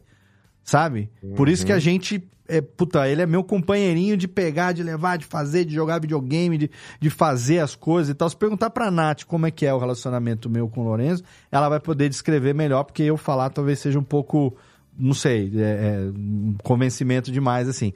Mas eu tenho poucas certezas na minha vida. Uma delas é que quando eu ficar velho, esse menino vai cuidar de mim. Os outros dois eu não sei. Eu acho, eu tenho até dúvida. Mas esse, eu sei que se eu precisar, ele vai cuidar de mim. Esse eu tenho certeza. E aí, e aí É, lá na- e, e olha só como é que as coisas são, né? Porque assim, olha quantos Léos a gente viu aqui em pouco momento, né? Assim, quantos Léos pais diferentes apareceram por aqui. E eu não me surpreenderia se o, esse Léo pai lá da frente, que precisaria de cuidado dos próprios filhos, se surpreendesse com quais filhos apareceriam para cuidar dele Talvez, naquela época, né? Então, provavelmente. é, é para você ver como que a vida é louca, sabe? É Saberemos louca. daqui a alguns anos. Espero que não Sim. tenha, não precise mais ficar fazendo podcast até lá, né? Eu Pelo amor também, Deus. pelo amor de Deus, gente. Gente, eu tive, uma, eu tive uma, uma conversa com minha mãe um tempo atrás. Na verdade, ela foi uma conversa que ela teve uma certa recorrência. Ela aconteceu em, em anos diferentes. Porque eu tenho. Eu considero sobrinhos, né? São filhos de primos meus, eu sou, eu sou filho único, então a relação com, com esses meus primos de segundo grau é, é, é de tio e não de, de primo. Então eu pa- participei ativamente. O mais velho agora tá, tá com 16, né? Então eles são, são passaram muito tempo comigo porque estudaram na escola, uns foram meus alunos e tal, mas sempre tiveram uma, uma relação de atrito alguns deles, uns que têm o, o Pedro, o Pedro e o, e o Matheus têm a mesma idade, estudaram juntos, tinha uma relação de atrito muito grande, né? E aí, eu ouvindo o Thiago, eu lembrei que uma vez eu conversei com minha mãe, disse pra ela, minha mãe é aquela da família que ela quer juntar todo mundo, entendeu? É, Uhum. todo mundo tem todo mundo da família tem que, tem que se gostar porque pelo fato de ser todo mundo parente familiar e tal uma vez eu falei pra, pra ela né que ela insistia nessa relação entre dois meninos que não se gostavam muito falei mãe não é porque eles são primos que eles têm que se amar Uhum. né? Eles não, eles não precisam ser amigos pelo fato de eles serem primos, por ter uma ligação familiar. Eles não se gostam, a senhora não percebe que, tipo assim, cada um tem a sua vida, apesar de, de, de conviverem com uma frequência muito grande, estudarem na mesma escola, na mesma sala, mas eles têm interesses completamente diferentes. São duas pessoas completamente diferentes e eles não se gostam. Então, quando a senhora, minha mãe que é, que é a avó postiça, né, e a avó mesmo, tentavam, ah, vai pra casa do fulano, vai brincar com teu primo, então, bicho, eles não querem, vocês não estão entendendo. Essas duas pessoas, elas não se gostam. E vocês só estão forçando uma barra. E hoje eles estão com 16 anos, um para cada lado, de vez em quando se falam e tal. Então tem muito disso da que vocês estavam comentando da relação da diferença entre um filho e o outro. E às vezes em outros âmbitos familiares essas diferenças tipo assim, de não se gostarem, de terem relações diferentes também acontece bastante. Nossa, Eu queria saber se eu, se eu- se eu posso emendar minha, minha pergunta aí, porque eu acho que tem a ver, acho que vai fazer um link aí com essa conversa. Tá, é, É. só pra dizer que eu ainda nem respondi a Lana, hein? Então eu É, vou, só quando eu abrir a boca vai ser pra voltar Ah, lá atrás. Boa. Sem problema. Mas eu, eu- vou fazer porque eu acho que talvez dê um, um fechamento, um encaminhamento. Em que momento, não sei se a, se a psicanálise observa isso, existe uma ruptura entre a forma como a gente se lembra quando a gente era criança e entendia o mundo? Porque o que eu vejo são recorrentemente adultos que parece que esqueceram como é que eles queriam ter sido tratados quando eram criança, como é que eles queriam ser entendidos e muitas vezes queriam é, não ser infantilizados, queriam ser considerados. como cidadãos pequenos, enfim, mas que estão ali presentes, que querem ser ouvidos, que têm um posicionamento do gosto, do não gosto, do, do quero, do não quero, né? Então, é, essa é uma, é uma dúvida que, que volta e meia eu fico pensando, quando é que isso se perde? Eu me lembro muito da minha infância e eu acho que passei para minha filha, que também, assim, assim como a Lana tem uma menina, tem um filho só, né, uma menina, que muitas vezes eu tive familiares dizendo, nossa, você faz tal coisa, você, você quando vai falar com ela, você senta e fica do lado dela, eu vejo que você olha na cara dela para falar. Eu, sim, eu digo, mas isso eu acho que é o que eu queria. Eu, eu, eu me lembro de eu criança olhando pro adulto, o adulto aquela coisa monstruosa É. que se debruçava sobre mim, assim, Um Moai, pra falar. né? É, é, exato. Então, o que, que eu fazia? Eu sentava junto da minha filha e a gente conversava e eu trocava uma ideia com ela, perguntava, por que, que você tá chorando? Ah, mas é que não sei o quê. Não, não, calma, respira e me explica por que, que você tá chorando. Porque eu não tô entendendo qual é que é o motivo, mas me explica. E, às- e às vezes, claro que isso perde tempo, mas é um investimento na qualidade da relação, na minha compreensão, mas eu vejo que isso parece que se perde. Mas, Jéssica, esse, esse lance de baixar para falar com a criança é um procedimento pedagógico, inclusive, né, de acolhimento. Vai falar com a criança, tu baixas, fica na altura dela, criança pequenininha, para ficar na altura dos olhos É, poder mas conversar. isso hoje, no mundo moderno, onde a gente tá tentando fazer as coisas direito. Porque quando eu era moleque, o adulto olhava pra baixo, apontava o dedo e fazia questão de mostrar que ele era maior do que você. Chorar, senão você vou te dar motivo. É, entendeu? exatamente. Você não sabe por que tá chorando? Eu, então agora você vai chorar e você vai saber por quê. Era isso mesmo. Não, na, na- na- na nossa época, pequenininho, você podia estar a 50 metros da sua mãe, um olhar, você já sabia que você estava encrencado. Não tinha, não tinha nem fala, não tinha nem que se abaixar. Era Tinha o- 50 metros, olhar tinha de águia ali. Tinha Já o famoso sabia, meu irmão. passa pra apanhar, né? É. Passa aqui na minha frente. Exato. Vem aqui, pra, vem aqui apanhar. Exatamente. O caminho era muito pior do que a sua. É, exato. Você sabe, eu vou morrer, eu vou morrer. Eu vou morrer. Mas, tá, eu, eu- só rapidamente, eu vou falar, acho que com um pouco mais de profundidade aqui, Jéssica, quando eu voltar para essa pergunta, mas eu acho que não, para adiantar um pouco, não é só sobre lembrança. Eu acho que tem outros elementos aí que a gente pode trazer para tentar entender por que isso acontece. É, mas antes que eu me esqueça de responder a Lana, que ela tinha feito a pergunta, eu acho que conversa um pouco com o que o Vitor falou, porque quando você me fala assim, poxa, e aí, quando você soube que você é teu segundo filho, né? Falando especificamente desse momento, a gente entrou em pânico. Eu entrei em pânico. Eu falei assim, a Anne, por exemplo, ela falava assim, a gente acabou com a vida do Dante. A gente destruiu a vida do Dante, assim, acabou pra ele, acabou. É- é- Era a gente pra ele, tudo a gente pra ele. E agora não vai ser mais tudo a gente pra ele. Então, assim, acabou a vida dele. A gente simplesmente ferrou com ele, cara. E é isso. E eu ficava muito em pânico porque é, eu acho que muitas das, das coisas que, que, que acontecem, das nossas reações, elas também são através dos atravessamentos que a gente tem nas nossas próprias infâncias. Então, para mim, criar uma criança, né, um meu filho com dois anos, com três anos, ajudar com birra e tal, eu já estava estudando muito sobre isso, então assim, eu estava ligeiramente tranquilo com relação a essas questões, esses, desafios de uma criança pequena. Mas para mim eu sempre sabia que quando chegasse o segundo filho, para mim o buraco ia ser muito mais embaixo por causa da minha própria relação com meu irmão. É, eu tenho um irmão que ele é 11 anos mais novo do que eu, e a relação que a gente tem é praticamente inexistente.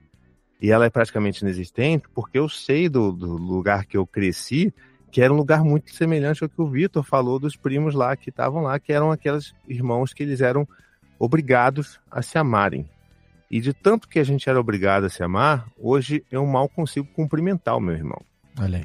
Porque para você fingir, né, fazer uma performance de que você ama o seu irmão para sempre, dividindo durante a sua vida inteira uma beliche com um irmão que é 11 anos mais novo, passar por uma adolescência com uma criança te pentelhando a vida inteira, sem poder falar um eu te odeio nunca na vida, sem se sentir o- a pior criatura da face da terra, ou, sem, ou, ou com medo de, de qual vai ser a reação da tua mãe, por mais que minha mãe não me batesse, não tivesse.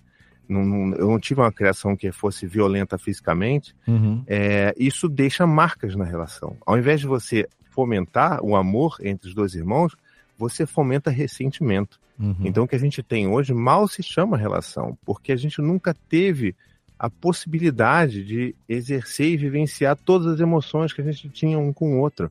Eu tentei, inclusive, é, quando o meu a, a Anne estava grávida do meu segundo filho, de tentar uma reaproximação com o meu irmão, de tentar conversar com ele, entender ah, essa coisa do quem é o seu irmão? Me conta pra mim, como é que eu sou pra você? E eu quero que você ouça o que que, o que, que você é pra mim. E não funcionou. É sabe? aquilo que eu falei, né? essa expectativa Quando você que, não assim, tem- não, vamos resolver. É, Quando vamos você não resolver, vai tem do outro, uma, uma, uma aceitação do outro lado, essa reciprocidade não existe. Exatamente. Não exatamente. tem a Se não tem disponibilidade. abertura, Não tem abertura, sim, sim. Então, a gente continua assim, é, muito nessa linha do a gente se respeita, mas a gente não se dá. Uhum. E quando a Anne engravidou do Cada um do eu seu falei, lado, né? Se respeita, ferrou. mas cada um no seu lado, né? Exato. E aí eu falei assim, cara, ferrou, como é que eu vou fazer? Como é que eu vou ensinar os meus, meus filhos a serem amigos? Porque eu não sei como é que é isso, não. Uhum. Mas da mesma forma como eu também não tive um pai que me dava carinho, afeto, era afetivamente disponível e presente, né? Tal qual o próprio Leo Lopes já falou aqui também da referência dele, Uhum. eu, eu, eu também não, aprendi- eu não sabia, eu não tinha referência de como era ser um pai amoroso. E eu desenvolvi. Então, foi meio que entendendo que, a- inclusive a partir das nossas é, ausências, a gente consegue desenvolver novas competências, que eu descobri que eu poderia sim entender como que se vai criar os irmãos e como que a gente pode tentar entender qual é a relação entre eles que seja da, mesma, da melhor forma possível. Uhum. E acho que o principal caminho que a gente seguiu foi esse de respeitar o que cada um sente em relação ao outro. A ponto de, quando o Gael era bebezinho, o Dante já chegou para Anne e falou assim: Por que, que você teve o Gael? Ele não pode voltar para sua barriga, não. E pensem, como é que uma criança que fala isso, imagina como que ela receberia uma resposta da mãe dela, que não fosse um tapa na cara ou um cala a boca que ele é seu irmão, você tem que amar o seu irmão Uhum. sabe? Então, pra gente, esse tipo de coisa foi um baque, mas ao mesmo tempo a gente falou assim: é, né, filho? Às vezes é difícil ter um irmão bebê pequeno, né? Caramba, você não queria ter um irmão às vezes, né, filho? Mas às vezes você gosta de brincar com ele, eu sei. Mas às vezes é muito difícil, eu entendo isso. E é aí que muda a chave. Quando a gente reconhece que os irmãos não necessariamente têm que se amar 100% do tempo, que eles Uhum. eventualmente vão se odiar, inclusive, a gente consegue entender e fazer com que eles se sintam bem com relação a isso. Porque quando você fala, você é obrigado a se amar, e ele sabe que ele não tá sentindo, o que ele tá sentindo ali não é amor, então o que, que ele pensa? Tem alguma coisa errada comigo. É. Então, tem. Né? Então eu tô errado, porque se o que eu tô sentindo não é o que minha mãe Diz a que minha é pra eu estar referência tá sentindo falando, isso, né? É. Então tem alguma coisa muito errada comigo. Acho que a Uhum. Jéssica queria falar, né, Jéssica? Não, só para É porque você acaba dando uma. in- invalidando o que a criança está sentindo. né? Exato. É, Exato. a minha mãe, quando a- só, só fazer um pequeno parênteses, quando a minha irmã nasceu, nós temos quatro anos de diferença, ela é quatro anos mais nova que eu, ela chorava muito, teve cólica quando era bebê e tal. E eu parava do lado do carrinho dela quando a minha mãe não estava perto. Eu ia do lado do carrinho, isso a minha mãe me contava, e ficava meio que praguejando, dizendo que menino que não para de né, falando meio resmungando. Zé Buscapé, tu- tu levar filho na escola. É, ficava, é, exatamente. E aí, um dia, a minha mãe ficou olhando na porta, vendo para me surpreender, né, me pegar fazendo isso. E a minha mãe olhou para nós e disse assim, ó, vou botar vocês dois para dentro da barriga, vocês vão brigar lá dentro, porque eu não quero mais ficar vendo isso aqui não. Aí eu, opa, dá para fazer isso? Não quero não, muito apertado. E daí aquilo ali resolveu o problema. Tinha, tinha essa opção, ninguém me avisou, porra. Tem o Pô, eu rewind. tava falando do meu irmão aqui, só que eu e ele a gente só conseguiu ser próximos um do outro do jeito que a gente é agora, quando ele já adulto, ano passado, ele conseguiu botar pra fora anos de ressentimento que ele tinha comigo de quando a gente era criança. Tá vendo? Olha aí. Tá vendo? É isso, gente. A gente precisa botar pra fora as coisas, senão vira ressentimento, vira rachadura na relação. E Mas aí foi tentando. muito interessante esse, esse- essa reaproximação entre eu e ele, porque foi só daí que eu consegui, sabe, ver meus pais pela ótica dele, ver a nossa Uhum. criação pela ótica dos dois, e ter essa conversa com ele sobre ter perguntado, né, já que ele é pai de duas meninas, minhas duas sobrinhas. Uhum. Eu perguntei, né, você teve medo de não criar uma conexão com a sua segunda filha do jeito que você tinha com a primeira? Daí Ele pegou e falou, tive. Eu me perguntava se eu ia ter amor suficiente para as duas, porque eu já amava muito a Cecília, que é a mais Hum. velha. Ele falou, mas aí a Luísa nasceu e eu percebi que amor não é uma fonte esgotável. Não. Eu achei tão É, bonito. Isso é bonito, bonito. Isso é, é verdade, é verdade. Isso é verdade, O, é verdade, o amor sim. brota, que nem um, um geyser, né, que vai, enfim. é. Mas o, eu sei que o Thiago também quer responder a pergunta da Jéssica, né? Não, é só, só tentando trazer aqui que eu acho que, como eu tinha falado, né, não é só uma questão de memória, né? E assim, a memória ela funciona de uma forma muito louca dentro da nossa cabeça. Inclusive, Hum. ela é um mecanismo de defesa, né? As minhas melhores eventos- memórias são todas falsas. Elas não existem. Eu fui- comecei a pensar, falei, mas isso não aconteceu. Mas eu tenho certeza que aconteceu. Não aconteceu. tipo, meno- mesmo memória de infância, coisas que eu tinha certeza. Mas eu conversando com meu pai, o pai falou assim, filho, isso nu- nunca rolou esse negócio. Falei, mas como foi? Criei. As melhores são invenções. E pode ser, é isso, pode ser um mecanismo de defesa. E às vezes, assim, normalmente você esquece eventos, né? A minha própria infância ela é marcada com muita, muitos esquecimentos, assim. Tem, tem vários pedacinhos de, de, de sabe, peças de quebra-cabeça que faltam e eu comecei a, a montar essas pecinhas justamente durante a análise, quando eu comecei a fazer a análise. É muito louco. Mas, para além disso, é entender que, assim, a psicanálise ela estuda muito o inconsciente humano, né? Então, é, a forma como o inconsciente ele vai tratar ou vai aparecer no nosso cotidiano, né, nas nossas reações, nos nossos comportamentos, é, é, é muito subjetivo. Então, o que, que eu estou querendo dizer? Se você, por exemplo, é uma pessoa que até se lembra do que você sofreu na infância e você sabe que não foi legal, conscientemente você sabe disso, mas inconscientemente a sua formação é diferente. Inconscientemente, se você não trata isso, né, se você não faz uma análise, não faz uma terapia, isso continua pulsando ali dentro de você e você vai continuar com, aquele, com aquela dor, com aquele ressentimento não, não trabalhado e aquilo vai emergir em algum momento como alguma coisa muito diferente daquilo que você pensava e da forma que você nem imaginava, sabe, processava. O que, que eu tô querendo dizer? Eu vou, ser, eu vou responder grosseiro com meu filho, vou ser grosseiro com meu filho, eu sei que eu não deveria ser, porque eu sei que fi- fizeram isso comigo, não foi legal. Mas inconscientemente, se você não faz um trabalho internamente, você vai devolver aquilo que você teve lá atrás. E por diversos motivos. Pode ser, por exemplo, porque você, a sua criança interior, né? A gente usa muito esse aparato da criança interior, é tão ferida que você quer ferir também as outras pessoas. Porque é isso que você tem dentro de si. E você quer machucar as outras pessoas porque você está muito machucado ainda. Ou às vezes porque você reconhecer, né? Assim, uma coisa é você conscientemente elaborar alguma coisa. Agora, no inconsciente é tudo muito diferente.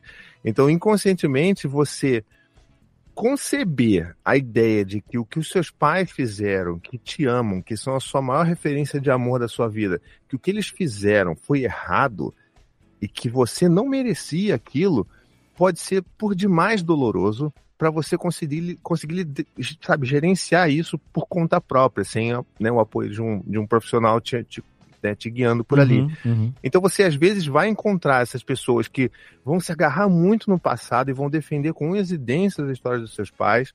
E assim, eu não tô falando que a gente tem que apontar o dedo na cara dos nossos pais, porque eles fizeram o melhor que eles puderam fazer com aquilo que Ah, eles tinham, né? pô, Esse podia, disclaimer vai. de sempre. Ah. Mas a gente vai se agarrar, vai ter pessoas que vão se agarrar muito a, esse, a, a essa história e não fala que é isso mesmo que eles fizeram, eles fizeram melhor e eu sou hoje o que eu sou por conta disso.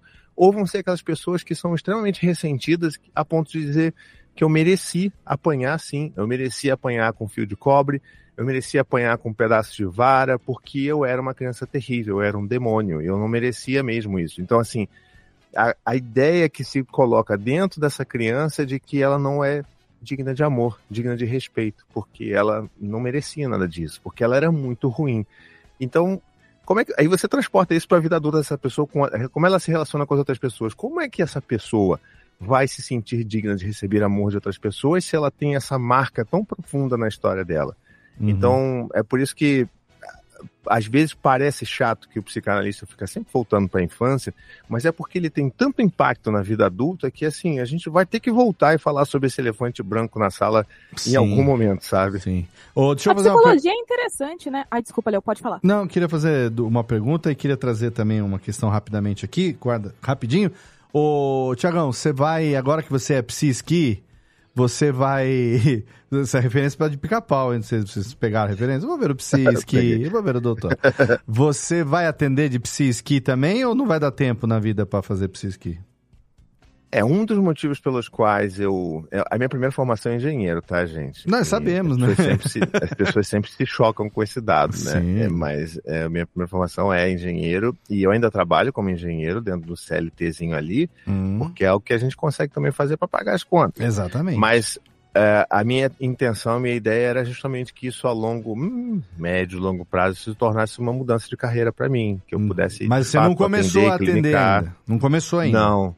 Não, porque dentro da psicanálise tem um negócio que, assim, é é uma frase muito importante, que o, o psicanalista, ele se autoriza a Hum. clinicar, né? Então, assim, eu ainda não me autorizo a fazer isso. Eu ainda não Entendi. sinto que eu tô pronto para Entendi. atender outras pessoas, sabe? Então, assim, é um... O processo de formação, ele terminou oficialmente, mas ele continua para sempre dentro da vida de um psicanalista. Eu continuo Entendi. fazendo curso, continuo fazendo outras formações, até um ponto que eu me sinta apto para fazer isso, sabe? Entendi. Então aqui eu trago a palavra de professor Odilon para você, que é o seguinte: bote isso em sua cabóquia para você não esquecer.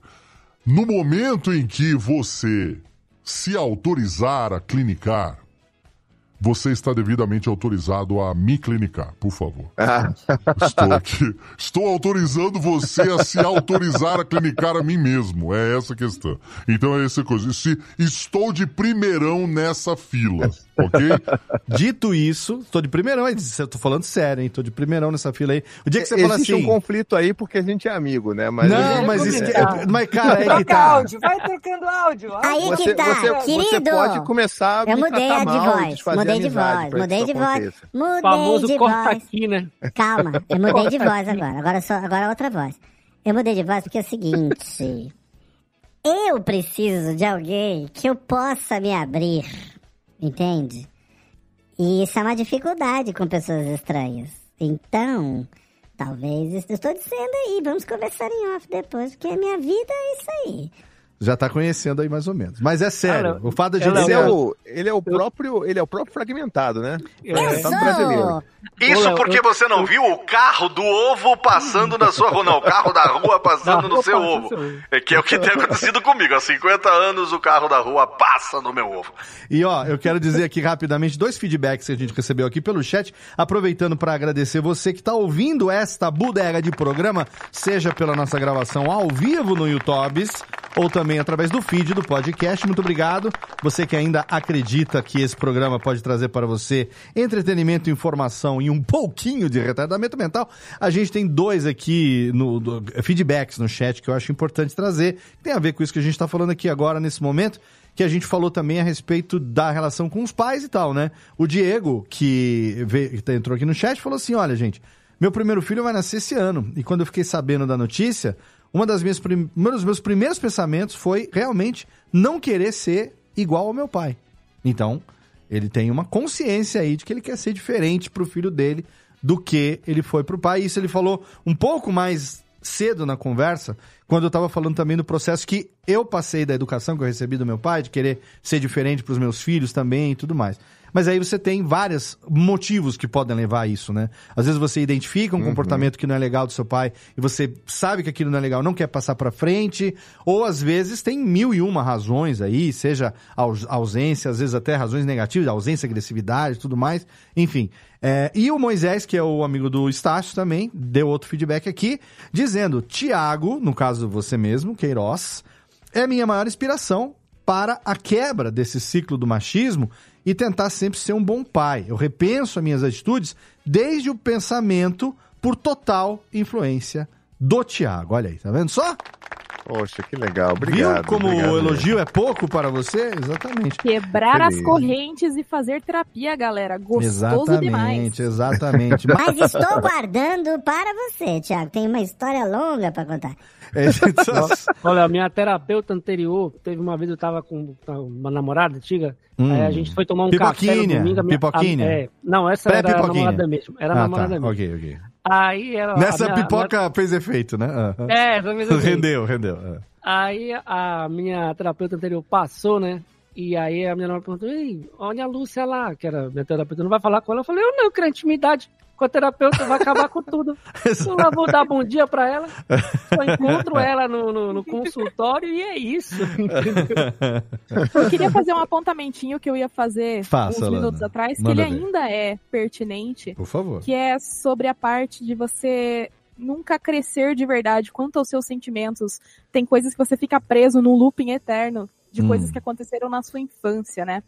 Mas por que isso? Porque, do ponto de vista da psicologia, a gente não olha as crianças como pequenos adultos em formação. A gente olha os adultos como crianças que cresceram. E tem um paralelo que aconteceu esses dias atrás. Esses dias atrás, nessa semana, assim. Meu filho, ele fica uma semana comigo e uma semana com o pai, né? A gente tem guarda alternada. E aí, eu tava na sala, que é pertinho aqui. Ele tava aqui no quarto dele, que é onde eu gravo, inclusive. E ele tava conversando com o Google pra pesquisar as coisas por comando de voz. Hum. Daí ele tava, Google, o que é onomatopeia? Daí daqui a pouco, Google, quantos planetas tem no sistema solar? Hum. E assim, eu tava lá ouvindo, né, e me divertindo, vendo ele ralhar com, com, com, o microfone do Google. Aí corta pra hoje, mais cedo, eu tava no horário de almoço, eu tava comendo meu pãozinho ali, e eu tava pesquisando coisas aleatórias Pãozinho com carne de onça, diga direito aí. Isso aí. Foi o almoço do dia hoje. Inclusive, não bateu legal, mas isso aí fica pra outras conversas. a gente É, fala eu disso no pode. A gente fala disso no ACPIPs e Birinais. É. Eu tava pesquisando alguma coisa, eu não lembro nem o que que era, mas eu tava pesquisando ah, o que que era o significado de cataclisma. Hum. Porque eu achava que sabia o significado, mas não tinha certeza. Certo. Daí eu tava lá, o que é cataclisma? Daí eu percebi o que eu tava fazendo eu dei risada sozinha, que eu fiquei, cara, o, no que eu sou diferente do ciel? Eu sou igualzinha. Eu tenho Uhum. um tempo, eu vou pesquisar uma coisa aleatória na internet. Uhum. Eu vou buscar um conhecimento que eu não preciso, mas eu quero. Sim. Tipo, o que que eu e o Ciel temos de diferente? A diferença é que eu faço teclando e ele faz por comando de voz. Exatamente. Mas aí tem, tem, um, tem um, um, um erro no teu conceito aí, Lana. Porque Lá a criança, ela é uma invenção da modernidade. Na Idade Média era só Sete tinha, anos era nasceu adulto. adulto. É isso aí. Criança é uma invenção. Criança do- é uma invenção da modernidade. Exatamente. Mas é que antigamente psicologia era encher saco de farinha, né? Não é? Era da choque em ratinho. Ô, Tiagão, queria perguntar aqui o seguinte, é, pra gente partir aqui já também para algumas conclusões, e os meninos também acho que devem ter mais perguntas que querem fazer, mas eu queria saber em que momento que o engenheiro é, resolveu ser psicanalista, quer dizer, em algum momento, sei que tem, tem a ver com teu, tua, tua trajetória, é, é uma mudança de carreira, digamos, diametralmente oposta aí, né? A gente tá saindo de, de exato, de uma coisa totalmente exata para uma coisa fundamentalmente humana, né? Então você tá. É uma carreira que tá dando certo. né? Sim, sim, mas assim. é, eu, quero, eu quero entender. Eu também tenho essas coisas também de, de, de gostos por coisas. Mas assim, a tua carreira é, acabou. A tua carreira não. A tu- tua atuação, digamos assim, né? E eu mesmo fui um, um testemunho disso com o que eu falei mais cedo. Você acaba, graças a Deus, in- influenciando mais positivamente do que negativamente as pessoas que estão à sua volta, né? Então, em algum momento nasceu em você o desejo de transferir esse seu aprendizado para essa utilidade que, que vai ter na vida das pessoas? Ou foi uma coisa que você fez primeiro para um autoconhecimento, uma coisa para você e para tua família, para teus filhos, para confirmar determinadas coisas? A gente sabe, né? Essa coisa do analítico também precisa muito dessa coisa do viés de confirmação e tal. É, e aí, por acaso, por isso que você está falando agora, talvez um dia eu me permita também é, fazer clinicar, e aí, quem sabe, eu abra isso também para outras pessoas e tal. É, Lembrando que eu sou o primeiro da fila, por acaso, obrigado. Só pra ficar claro, só pra ficar claro. Mas aonde que surgiu, sei que eu tô frenético, aonde que surgiu esse desejo que esse ano agora, recentemente, 2023, é, você conseguiu aí terminar o ano com a sua certificação?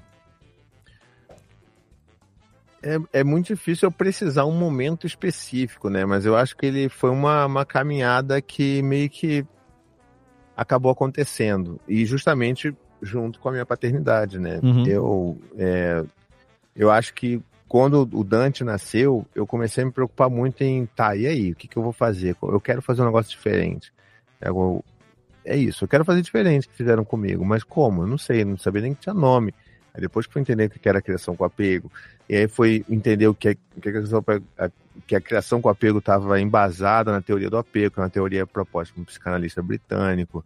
E aí você vai, assim, eu sou, a minha essência mesmo é nerd. Então, Uhum. eu comecei a, antes eu lia, sei lá, Senhor dos Anéis, e aí eu parei de ler qualquer coisa fantasiosa e comecei a só ler sobre isso, sabe? Sobre teo- teorias de, de psicologia, de psicanálise e tal. Uhum. Mas muito focado na criação de filhos. Porque isso me, me interessava demais, entender como é que era, como é que funcionava, e, e meio que me dava um pouco de segurança de poder construir algo a partir de, de uma referência que eu não tinha. Uhum. É, E aí, com a ideia lá do, do blog, eu queria só, na verdade, compartilhar as minhas, sabe, as minhas vivências. Nem era para falar sobre aprendizados. Certo.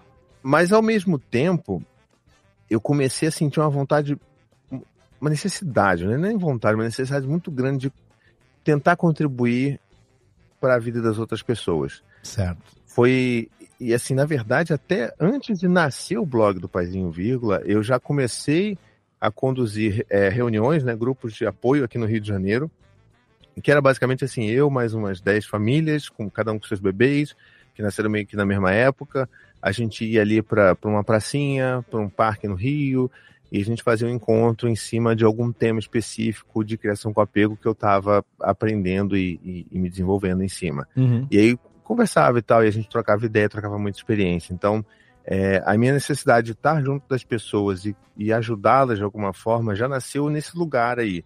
Tanto que depois eu criei o grupo no Facebook do Criação com Apego, e dali que começa a vir uma demanda muito grande de você devia fazer um blog. Então meio que Uhum. nasceu assim, foi meio que de trás para frente. Certo. E foi sempre tentando fazer assim, ah, vou fazer uma certificação para tentar fazer esse grupo ter uma estrutura melhor, se tornar um grupo de apoio da API, que é Attachment Parent International, que é tipo a, a ONG internacional que meio que é, regimenta a criação com apego, vamos dizer assim. Uhum. E aí eu fiz a formação. E nessa formação que eu tive contato, de fato, com muitos livros que eu nunca tinha lido, de comunicação não violenta, é, livros sobre formação né, da mente humana, sobre como é que o cérebro se desenvolve. E eu comecei a ficar maluco com todas aquelas informações e comecei a compartilhar aquilo mais com as pessoas que estavam ao meu redor e também na internet. As pessoas começaram, e eu achava isso muito louco no início, né, me, me olhavam como referência. né, O que, que o Thiago tem a dizer? Me perguntavam, né, eu era o Google de muitos pais e muitas mães naquela época. Eu achava aquilo no início muito doido, mas no final eu começava a perceber que aquilo podia ser um propósito para minha vida. E Uhum. começou a ficar muito distante aquilo que eu fazia enquanto engenheiro, em termos de propósito, com aquilo que eu fazia é, fora do horário de trabalho, sabe? Então, é, ao mesmo tempo que eu garantia o sustento da minha família, né, esse lance do prover, então o sustento, o aluguel, a Sim. comida e tal, eu conseguia ter com, né, com a- a- o ofício de engenharia, mas ah, o propósito de vida já não batia mais ali há Uhum. muito tempo. É, ao longo desses anos todos, eu tentei andar ali pela minha engenharia para tentar encontrar um lugar que eu pudesse estar me sentindo mais confortável com aquilo que eu estou fazendo. Então, hoje, eu estou muito mais feliz do que eu fazia antes, dentro da engenharia, né, dentro do meu trabalho, da minha empresa. Não minha empresa, né, da empresa que eu trabalho. Sim. É, mas ainda assim eu senti essa necessidade, sabe? De, poxa, eu preciso em algum momento fazer alguma mudança na minha vida para que eu possa, de fato. Não, eu tenho quatro filhos, não dá para essa coisa de largar tudo e viver de ser influenciador. Né? Uhum. Eu, não sou, eu não tenho milhões de seguidores para garantir que eu vá conseguir sustentar minha família assim. Sim. E também não é o que eu quero, né?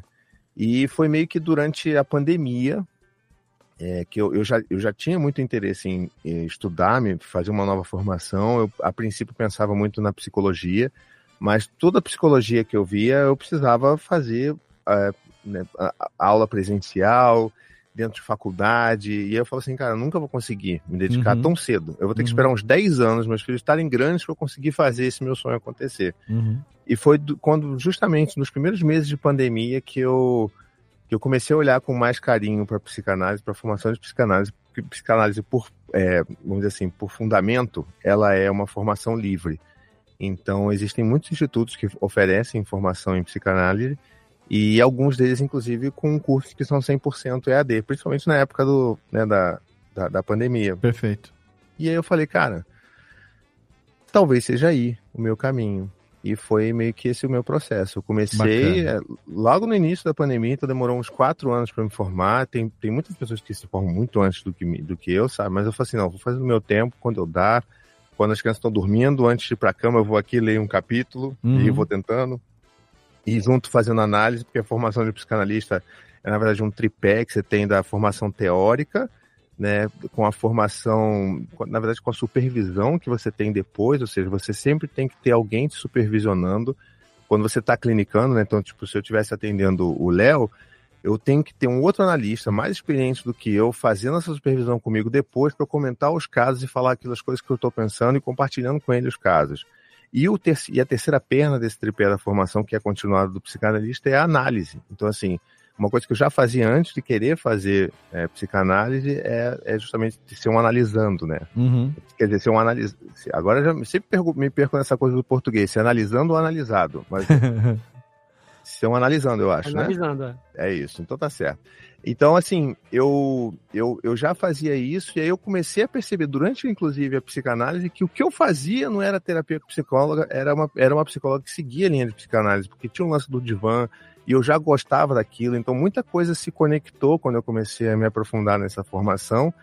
E hoje é o que eu tô, tô fazendo, sabe? E eu acho Maneiro. que tá sendo muito bacana, sabe? Poder é, ter essa perspectiva de que algum dia eu consiga, de fato, sabe, ajudar mais efetivamente pessoas individualmente, sabe? De poder ajudar as pessoas com seus dilemas, com seus dores, com seus dramas. Eu acho isso tão, sabe, tão bonito de você Uhum. poder ajudar, sabe? E, e eu acho que é o que mais toca o meu coração hoje.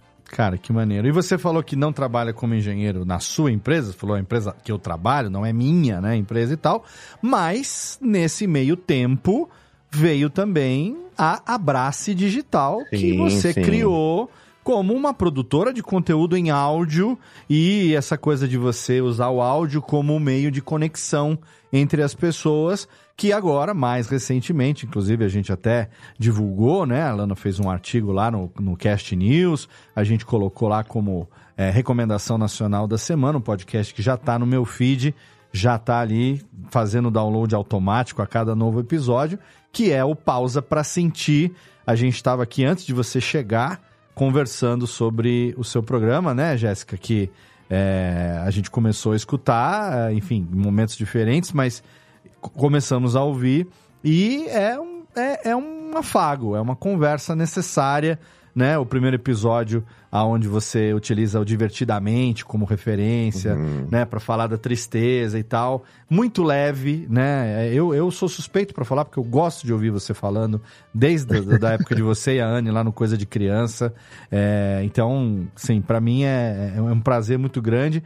Mas eu queria que você contasse um pouco também desse passo, né? Que foi o passo de. Bom, eu já estou produzindo vários podcasts aqui.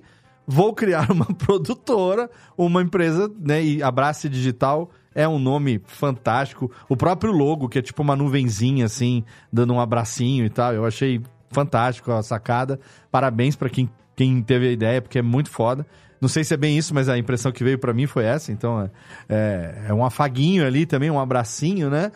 É, e como que foi, como é que tá sendo isso agora, estrear no começo do ano um novo podcast semanal, compartilhando esse- essa coisa do projeto solo, né? Onde você tá Sim. ali, né? Que é uma coisa que eu, eu faço há muito tempo, mas até por isso talvez possa dizer a dificuldade que é quando você toca um negócio que é só você e suas ideias e, e aquilo que você quer compartilhar. A gente precisa se é, ter bastante foco para não se perder na, na, na- não ficar é, de, de- como é que fala De, é, desgressando não, como é que fala de, digre, digre, de- como é que é a palavra certa? Digredindo? Divergindo? Diver- eu não sei quando, quando você vai embora e volta né Aí digress. Viajando, É, viajando. é, viajando na maionese, exatamente. Como eu fiz agora nesse momento aqui.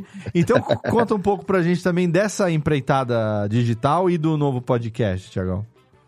Muito bem, cara. Obrigado. Fico feliz que vocês estejam ouvindo aí. Eu, eu fico também muito grato pela indicação também. Acho que to- to- vocês sabem muito bem, né? Qualquer indicação, quando a gente tem um podcast novo nascendo, ele é, é, é fundamental, né? Eu Acho que para mim, muito mais do que redes sociais, é o boca a boca que faz um podcast crescer. E eu fico muito feliz de ver isso. Já que ninguém, É. já que ninguém me clinica, Eu vou no self-service, pô. Entendeu? Porque é isso, é o que tem pra mim agora, é o self-service do Pausa pra sentir. Por enquanto, por enquanto. Melhor ainda que é de graça ainda por cima. Olha Tá vendo só? Vai ficando cada vez mais clara a necessidade da Precisa. fila preferencial pro cara mais. Precisamos rapidamente. Obrigado, Lana. Ajuda a reforçar aí que tá difícil o negócio. Mas e aí, Tiagão? Mas olha, é, eu acho que quando a gente começou lá só com tricô, a gente não tinha essa expectativa de fazer, de ter uma produtora, né?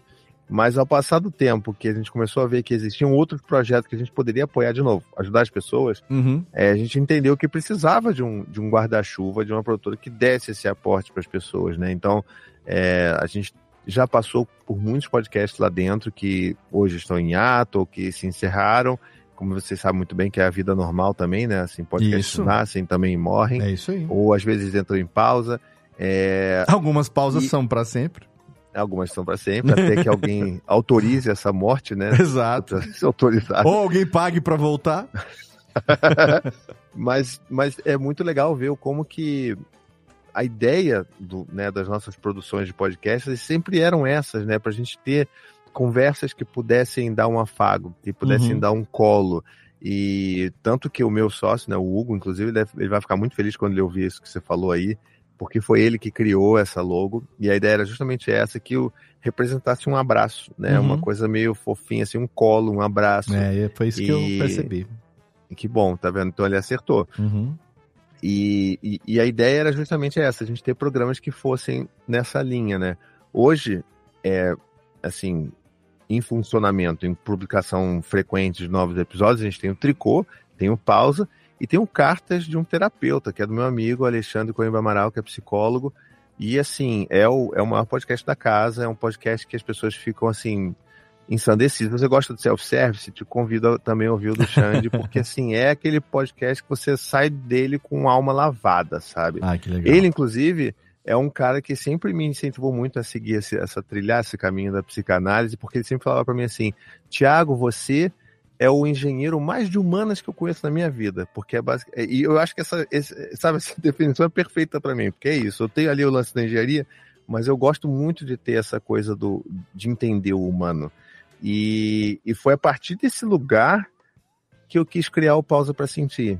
Ele é um projeto que ele já está comigo sendo maturado, mastigado, aquela coisa né, de- da, da mãe, da mãe pássaro que ma- mastiga, regurgita, vomita na boca do bebê, depois pega de novo, não sei o que, foi, foi uma nojeira dessa, assim, durante dois anos. Uhum. Eu já gravando piloto que nunca foi ao ar e que nem vai, mas que o tema talvez em algum momento volte a aparecer. E que nasceu porque eu queria muito falar não para pais e mães mais. Uhum. Não nunca mais, mas tivesse um projeto que eu falasse para os filhos, Certo. sabe? Perfeito. São 10 anos falando sobre para os pais e para as mães sobre como que é importante, o porquê que é importante cada coisa que a gente fala, por que que a gente deveria falar dessa forma, o abaixar para você falar no olho, olhando o olho no olho do seu filho, por que que é importante você não, não, né, não bater ou respeitar seu filho e quais que são as- os benefícios para a vida adulta dessa criança. E eu queria muito usar todo esse aparato que eu tenho para conversar com os adultos que não necessariamente tenham filhos, mas para falar assim, sabe, às vezes isso que você sente hoje em dia, essa inveja que você sente, ou essa coisa que você fala que, sei lá, você é muito competitivo, talvez isso tenha uma origem. E talvez isso seja lá da sua infância. Uhum. E talvez você nunca tenha parado para pensar sobre isso. Talvez você nunca tenha parado para pensar sobre a importância que é sentir tristeza. Porque a gente está sempre buscando uma felicidade que nunca chega, né? Uhum. E a gente fica sempre experimentando isso, buscando algo que não existe, e a gente não valoriza a tristeza que às vezes bate na porta e que a gente precisa olhar para ela e falar: Oi, você tá aí? Uhum. Então, Perfeito. a minha ideia era justamente fazer essa inversão de falar com os adultos sobre coisas que a gente deveria conversar desde a infância, mas que nunca conversam com a gente. E, cara, tem sido fenomenal, sabe? legal, o feedback que eu tenho recebido das pessoas, que as pessoas têm.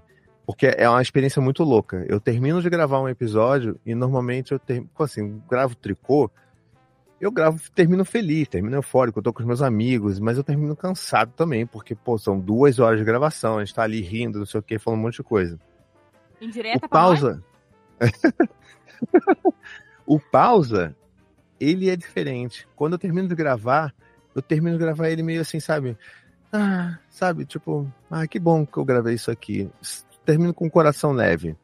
E um dos maiores feedbacks que eu recebi das pessoas que estavam vindo é que elas terminavam de ouvir o meu episódio com o coração quentinho. Então é meio que uma transferência de quentinhos de coração um para o outro através do áudio. E eu tô, assim, fascinado de poder fazer. Fiz com medo, eu estava com medo e foi com medo mesmo assim, porque é a mesma coisa de se autorizar. Eu nunca falei sobre nada que não fosse parentalidade.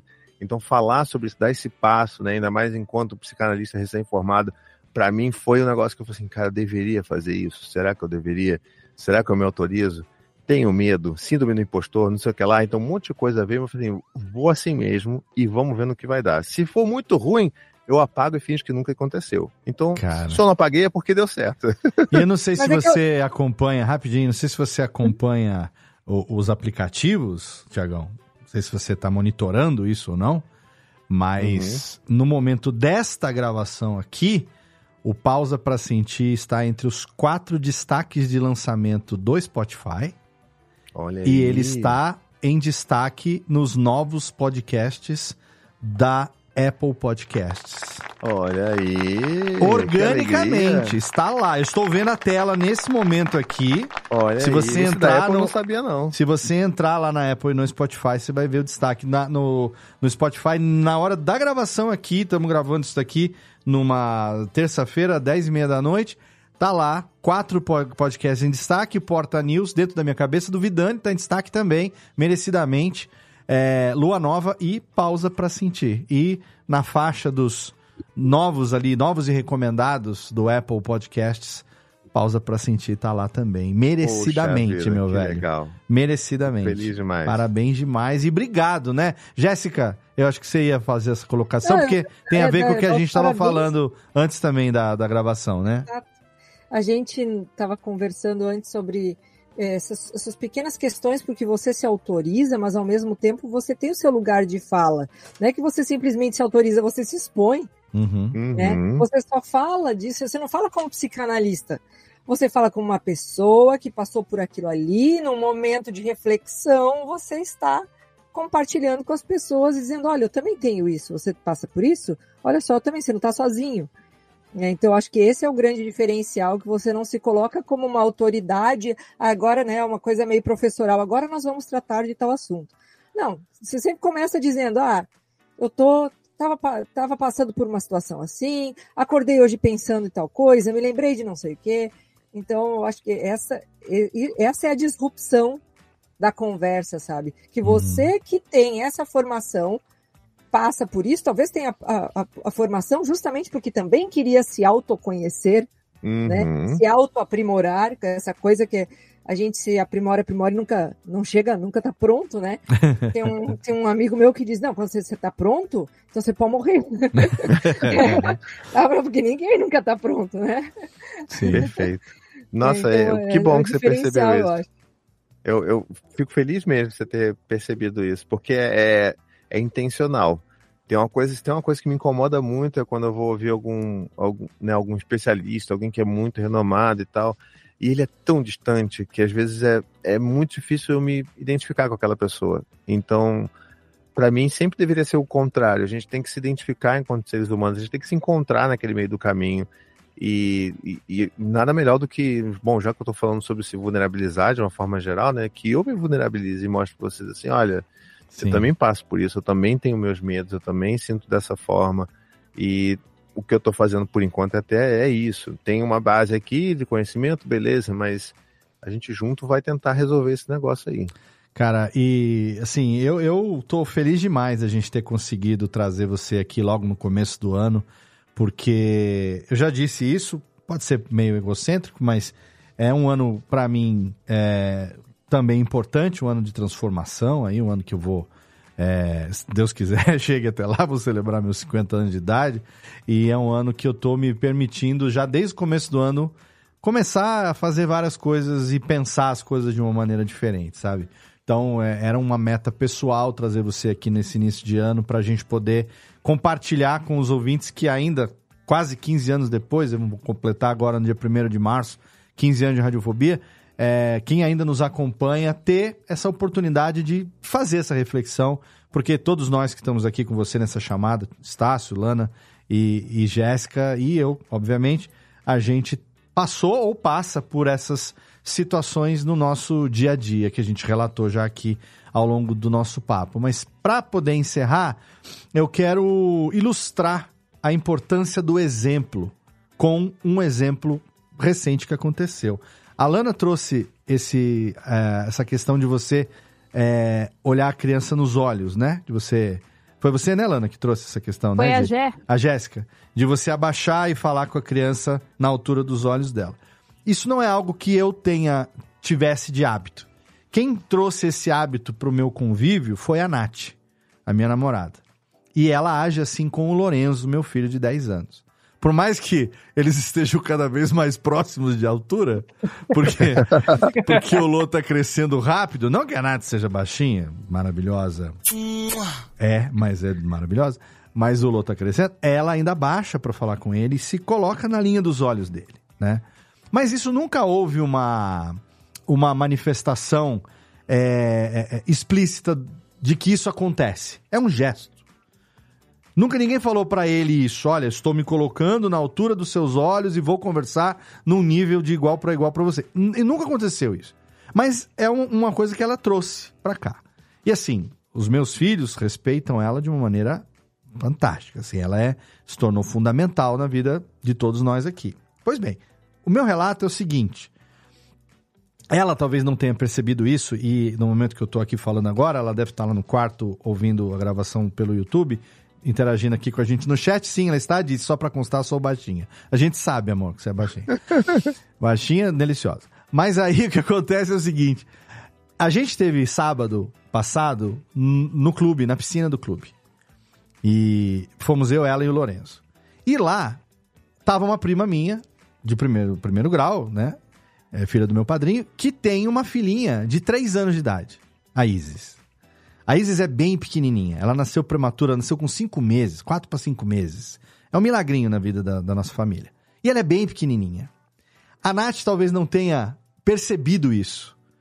Mas, porque assim, o- o- a Isis não vai com ninguém. Ela, ela é muito ressabiadinha, muito desconfiadinha, sabe? Ela, ela, ela é bem delicadinha, então ela, ela é bem. Sabe? Ela teve essa criação porque é um bebê que foi um. Ela nasceu, ela tinha, sei lá, ela cabia na palma da mão de um adulto. E ficou meses na incubação. Foram acho que 98 dias, 68 dias, alguma coisa assim. É, 90, Caramba. 98 dias que ela ficou no hospital. Ficou em incubadora. É incubadora ou incubadeira que fala? Incubadora, né? Incubadora. Incubadora e tudo mais. Enfim, mas o fato é que talvez a Nath não tenha percebido.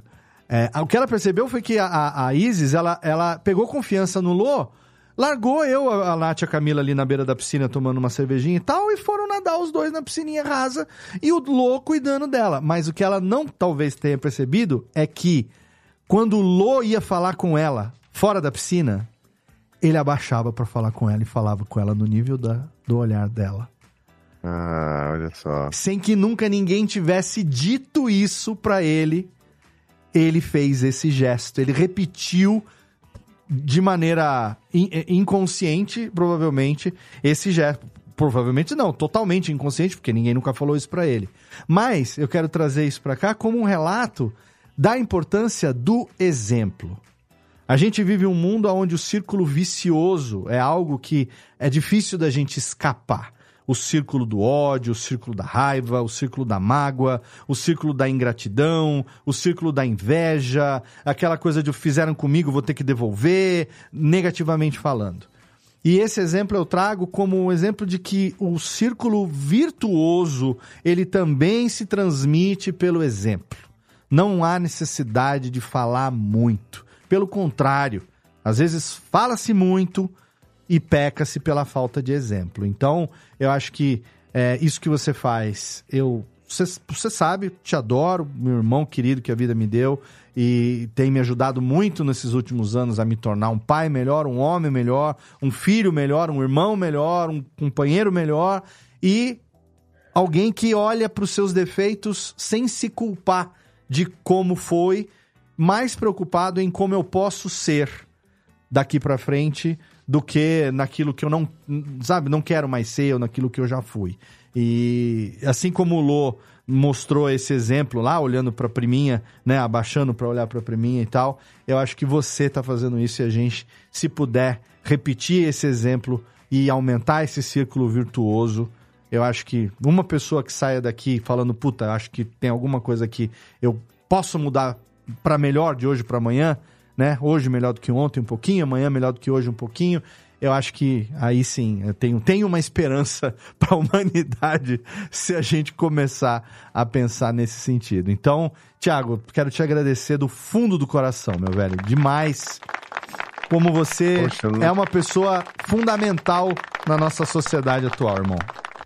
Eu não sei nem o que dizer, eu só, só agradeço, tô aqui emocionado. É, relato. Tô sabendo que eu também não tô sozinho, não. É a minha chance de, de manifestar carinho também para um homem que eu aprendi a amar ao longo desses anos e que tem feito um trabalho tão legal, cara. Então, eh, antes de, de deixar aqui o meu beijo e a minha, a minha despedida também, eu quero que a nossa querida Técnica. cortou na seca, né, Técnica? Pelo amor de Deus, vem. Ó, tá sabendo, eu vou, vou, vou desaprender tudo que eu falei de boa aqui agora, vou meter a 12 aqui, não, vamos lá então para a nossa trilhazinha, porque sim, abrimos a temporada 2024! Abrimos a temporada 2024 do teu pequenino podcast que vai completar. Será que vai completar 15 anos? Não sei. Vitor Estácio, você que é o homem das estatísticas, você que, é, você que ainda é um dos poucos que acredita que esse podcast tem uma utilidade para a sociedade. Eu sou quase um believer. é um believer, radiofobeliever. Radiofobeliever. Radiobeliever. então, eu quero começar agradecendo a presença do meu querido Vitor Estácio. Ó, o participante preferido de Tia Vera, nossa querida Verinha. Não sei se tá ouvindo agora, Verinha ou não, que é a tia de Nath. E agora, assistir as gravações do Radiofobia virou evento na casa da minha sogra. Porque ficam na frente da televisão, fazem uma. Ah, fazem uma pipoquinha agora pra assistir o episódio. A minha, a minha cunhada Camilinha. corações, Camilinha, Camilinha, que tá no nosso grupo lá também, da- dos Coringas, e a, a Yolanda, que é a mãe da Nath, a minha querida Ioiô, e a tia Vera, e eu tive lá passando o Natal agora recentemente, e tia Vera virou pra mim e falou assim, Léo, que menino esse Estácio, hein? Esse menino é bom. Gosto muito dele. Então, por favor, Estácio, tem que mandar aquele É um beijão pão. pra, pra tia a Vera única que te adora. coisa que eu vou comentar nesse final de programa é. Beijo, tia Vera. Olha aí. e beijo também pra minha querida Lana Vanilex, que eu não sei se tá coçando o olho ou se tá chorando. Eu estou preocupado com o que está acontecendo com Lana Vanilex nesse Ué, momento. eu obviamente tô chorando, né? Eu sou uma pessoa emotiva. Ela tá se descabelando, tava com um lenço na frente do, do, do zóio agora, tudo. Laninha, Nossa, fechei o microfone aqui pra dar aquela puxada no catarro do nariz, porque o negócio veio com força. Eu sou emocionada. Que- obrigado pela sua participação, obrigado pelo, pelo, pelos relatos que você trouxe para o nosso episódio. A sua é maternidade.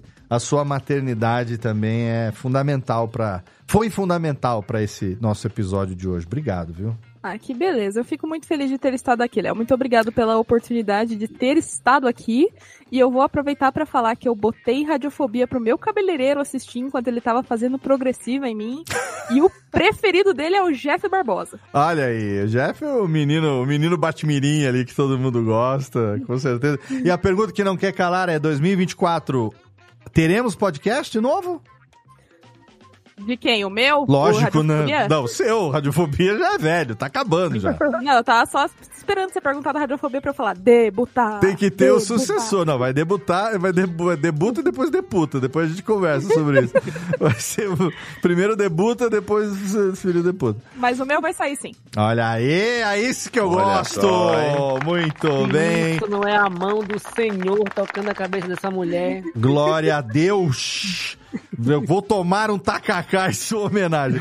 E quero agradecer também a presença diretamente de Santa Maria da Boca do Monte, a menina que merecidamente tirou as férias, foi, foi molhar o popô na água, do mar, foi Santa Catarines. Litoral Isso. catarinense, é isso? Molhei mais de chuva do que de mar, Olha, bem. bem-vindo ao meu clube, tava viu? bom, tava bom. Bem-vindo ao meu clube. Minha querida Jessiquinha Dalcin. Obrigado, Jessiquinha.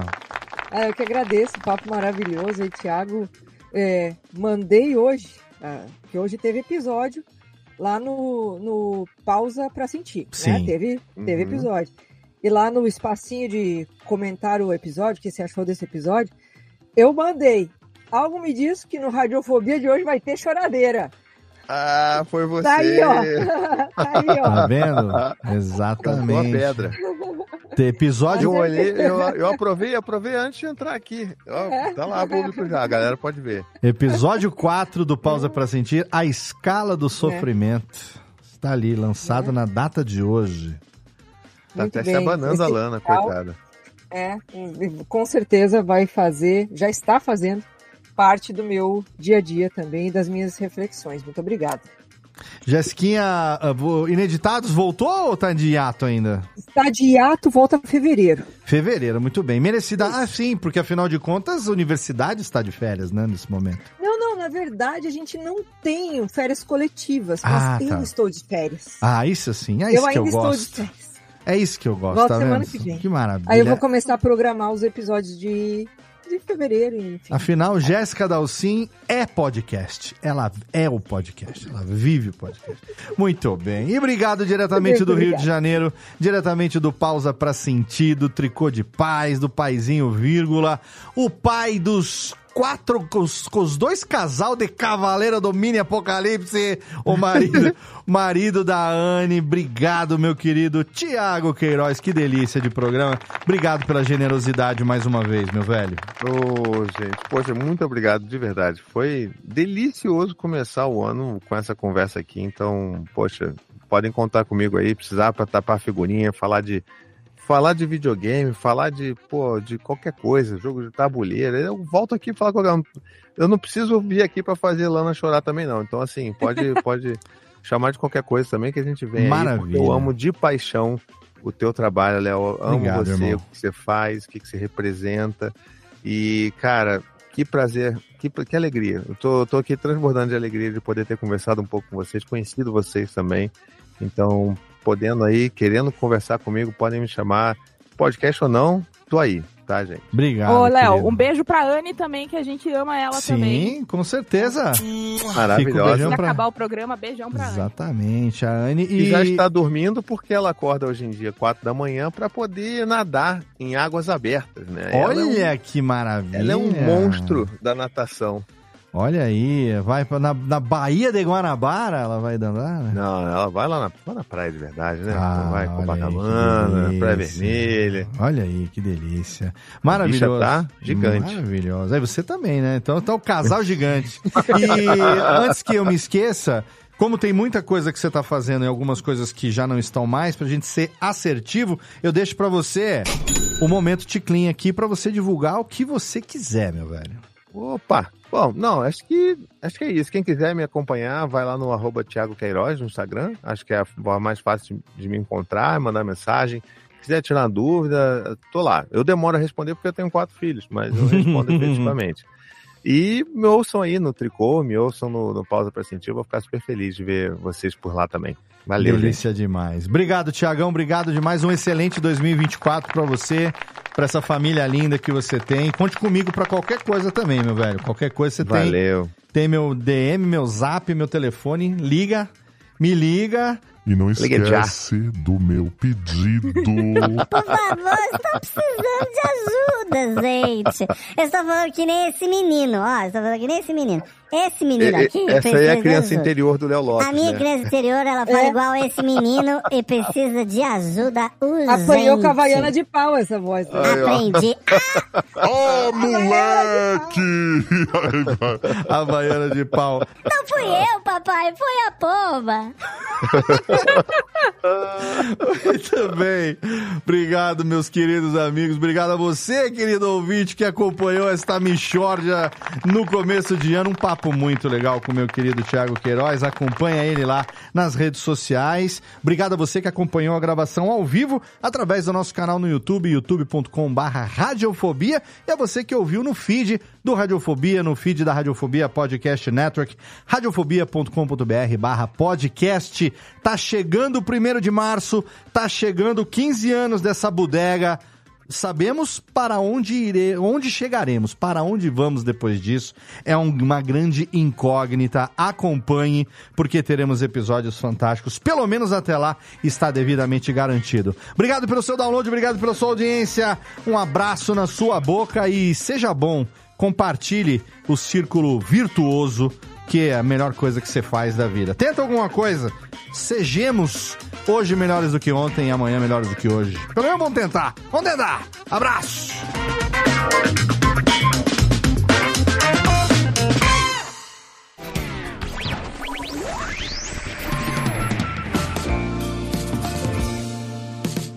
Este podcast foi publicado pela Radiofobia Podcast Network. Acesse radiofobia.com.br barra podcast para conhecer e ouvir todos os nossos programas ou assine no seu agregador de podcast preferido. Esperamos você no próximo episódio.